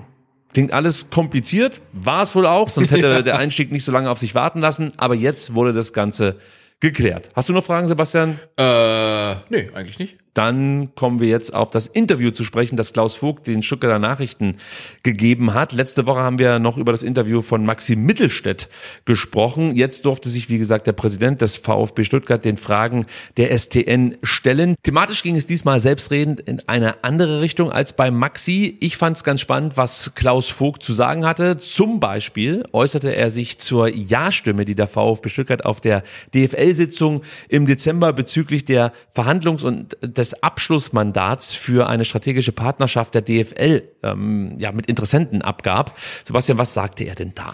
Er sagte, diese Thematik wurde intern in den zuständigen Gremien ausführlich diskutiert und besprochen. Auch mit dem Fanausschuss haben wir kritisch darüber gesprochen. Wir haben uns letzten Sommer klar positioniert und auch klar gesagt, warum wir das ursprüngliche Modell das auf drei Säulen basierte und tatsächlich noch ein Investorenmodell war, nicht gutheißen konnten. Zudem haben wir bei der DFL unsere Vorstellung als VfB Stuttgart adressiert und hinterlegt. Der künftige Partner ist ausschließlich an eventuellen Mehrerlösen der Medienrechte beteiligt. Gibt es keine, bekommt er nichts. Gibt es sie, profitieren alle deutschen Clubs und der Partner davon. Ein faires Modell, weswegen wir nun zugestimmt haben, im Sinne der Bundesliga und aller Vereine. Für mich übrigens eine neue Information, dass der zukünftige Partner nur an eventuellen Mehrerlösen der Medienrechte beteiligt sei. Das habe ich Ja, so noch das- nicht gehört, nee, oder? Nee, nee. Also ich meine, ähm, vor allen Dingen, es hieß ja, dass man was 8,5 Prozent der Einnahmen auf 20 Jahre abdrückt. Das heißt ja, dass die Vereine weniger hätten. Das klingt ja anders. Also da müssen wir vielleicht noch mal nachhaken. Also Ja. wie das Modell jetzt ähm, genau aussieht. Also wir laden den Klaus Vogt einfach nochmal ein und dann gehen wir dann nochmal in Medias Res. Äh, Was mir auch noch auffiel, ja, die kritische Haltung des Fan-Ausschusses wurde ja gutiert, möchte ich mal so sagen. Das fand man gut. Aber man muss natürlich sich auch überlegen, wer Mitsprache anbietet, der sollte natürlich auch bereit sein, auf Mitglieder und Fans zu hören. Also es reicht für mich nicht jetzt nur diesen Dialog zuzustimmen, sondern ich meine, wenn sich halt einfach dann Leute im Fanausschuss klar dagegen positionieren, ist es vielleicht auch schwierig zu sagen, okay, wir hören euch zwar zu, aber am Ende ist es uns scheißegal. Ja, und ich finde auch ganz grundsätzlich muss man sich ja auch mal fragen, ähm, ob die ähm, Vertreter des VfB über so eine Frage abstimmen dürfen, ohne vorher die Mitglieder des EVs zu fragen, die nun mal die Mehrheit in der AG haben. 50 plus eins. 50 plus 1. Also ähm, das ist auch nochmal ein etwas größeres Thema. Ja, wir haben es ja mal angerissen mit Benny Hofmann, also da könnt ihr gerne noch mal reinhören. Und ich gehe mal davon aus, dass dieses Thema auch zeitnah nochmal auf unsere Agenda kommen wird. Vogt äußerte sich auch zum Verhältnis zwischen Fans und der Polizei. Wir erinnern uns, es gab unlängst mehrere Ereignisse, die dieses Verhältnis belasten, möchte ich mal sagen. Dementsprechend fragte die Stuttgarter Zeitung und die Stuttgarter Nachrichten, ob hier eine Eskalation zu befürchten sei. Vogts Antwort, Sebastian? Ich sehe da keine Eskalation. Es gab zwar einzelne Situationen, in denen sich etwas verschärfen hätte können, aber das ist nicht passiert. Auch weil alle Beteiligten und besonders unsere Fanszene letztlich klug und besonnen mit der Situation umgegangen sind. Dafür möchte ich mich gerne nochmal ausdrücklich bedanken. Ich bin mir sicher, wenn alle Seiten wieder etwas stärker in den Dialog gehen und persönliche Interessen zurücknehmen, dann sind wir wieder auf einem ganz guten Weg. Wir alle, der Club, die aktive Fanszene, die Polizei, wollen ein ruhiges, aber sportlich emotionales und schönes Stadionerlebnis, sowohl inner als auch außerhalb der Arena. Ganz wichtig bei diesem Thema ist, dass man gemeinsam an einem Tisch sitzt und die Punkte miteinander bespricht. Kommunikation, Austausch und Verständnis sind hier ganz wichtig. Gerade der letzte Satz ist hier entscheidend. Der Kommunikation entziehen sich derzeit nämlich nicht die Fans, sondern es ist die Polizei. Ja. Und auch dazu äußerte sich Klaus Vogt, Sebastian. Wir sprechen aber auch weiterhin intensiv mit der Polizei. Wir können, wollen und werden Brückenbauer sein zwischen Interessengruppen. Wir sehen es als unsere Aufgabe an, hier vermitteln tätig zu sein mit dem Ziel, dass wir genau das Stadionerlebnis hinbekommen, das wir uns alle wünschen. Und da bin ich mal gespannt, ob es dem VfB gelingt, Ultras und Polizei wieder an einen Tisch zu bringen. Ja, lasse ich jetzt einfach mal so stehen. Im wahrsten Sinne des Wortes ein heißes Thema ist auch die Pyro-Thematik im Stadion. Immer wieder kommt es deshalb zu hohen Strafen. Und auch da, Sebastian, gab es von unserem Präsidenten interessante Aussagen. Mhm. Er sagte, ich glaube, der Verband ist nicht gut beraten, mittels Kollektivstrafen zu sanktionieren. Das bewirkt eher das Gegenteil und kann nicht die Lösung sein. Das sehen wir ja. Ich bin der Meinung, dass Lösungen gemeinsam an einem Tisch erarbeitet werden müssen. Beispielsweise, dass Pyrotechnik unter bestimmten Voraussetzungen eventuell zugelassen werden kann.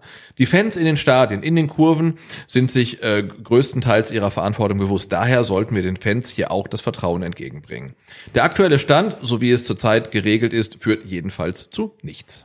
Also das finde ich ist mhm. schon beachtenswert. Ein Vereinsfunktionär macht sich für die Legalisierung von Pyrotechnik stark. Wundert mich eigentlich, dass das jetzt überregional überhaupt nicht aufgegriffen wurde ja. und auch, ich sage jetzt mal, auf Social Media nicht groß diskutiert wurde. Aber was ich halt wichtig finde, ist, dass er tatsächlich versucht, dieses Thema zu platzieren und Lösungen zu finden. Und das ist auch nicht das erste Mal. Also bereits im vergangenen Jahr machte sich Vogt ja für eine ja, kontrollierte Pyro-Aktion stark, wenn man es so möchte. Und auch dazu gab er jetzt noch einen aktuellen Stand in dem Interview ab. Hm, da hat er gesagt, ich halte das weiterhin für einen gangbaren Weg. Auch über eine komplette Legalisierung im sicheren und rechtssicheren Rahmen muss man zumindest mal diskutieren dürfen. Wir haben das Thema bei unseren Fans angesprochen, über Alexander Werle, der ja im DFB-Aufsichtsrat sitzt, mit dem Verband wie auch zur DFL genommen. Dort wird das Thema zukünftig wieder intensiver diskutiert.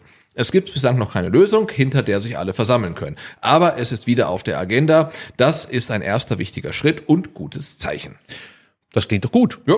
Ich bin mal gespannt, ob es da irgendwelche Aktivitäten oder Bewegungen gibt in Richtung hin zur Legalisierung oder beziehungs beziehungsweise zum kontrollierten Abbrennen. Genau. Das wäre ja mal ein interessantes Experiment, wenn man das mal versuchen könnte.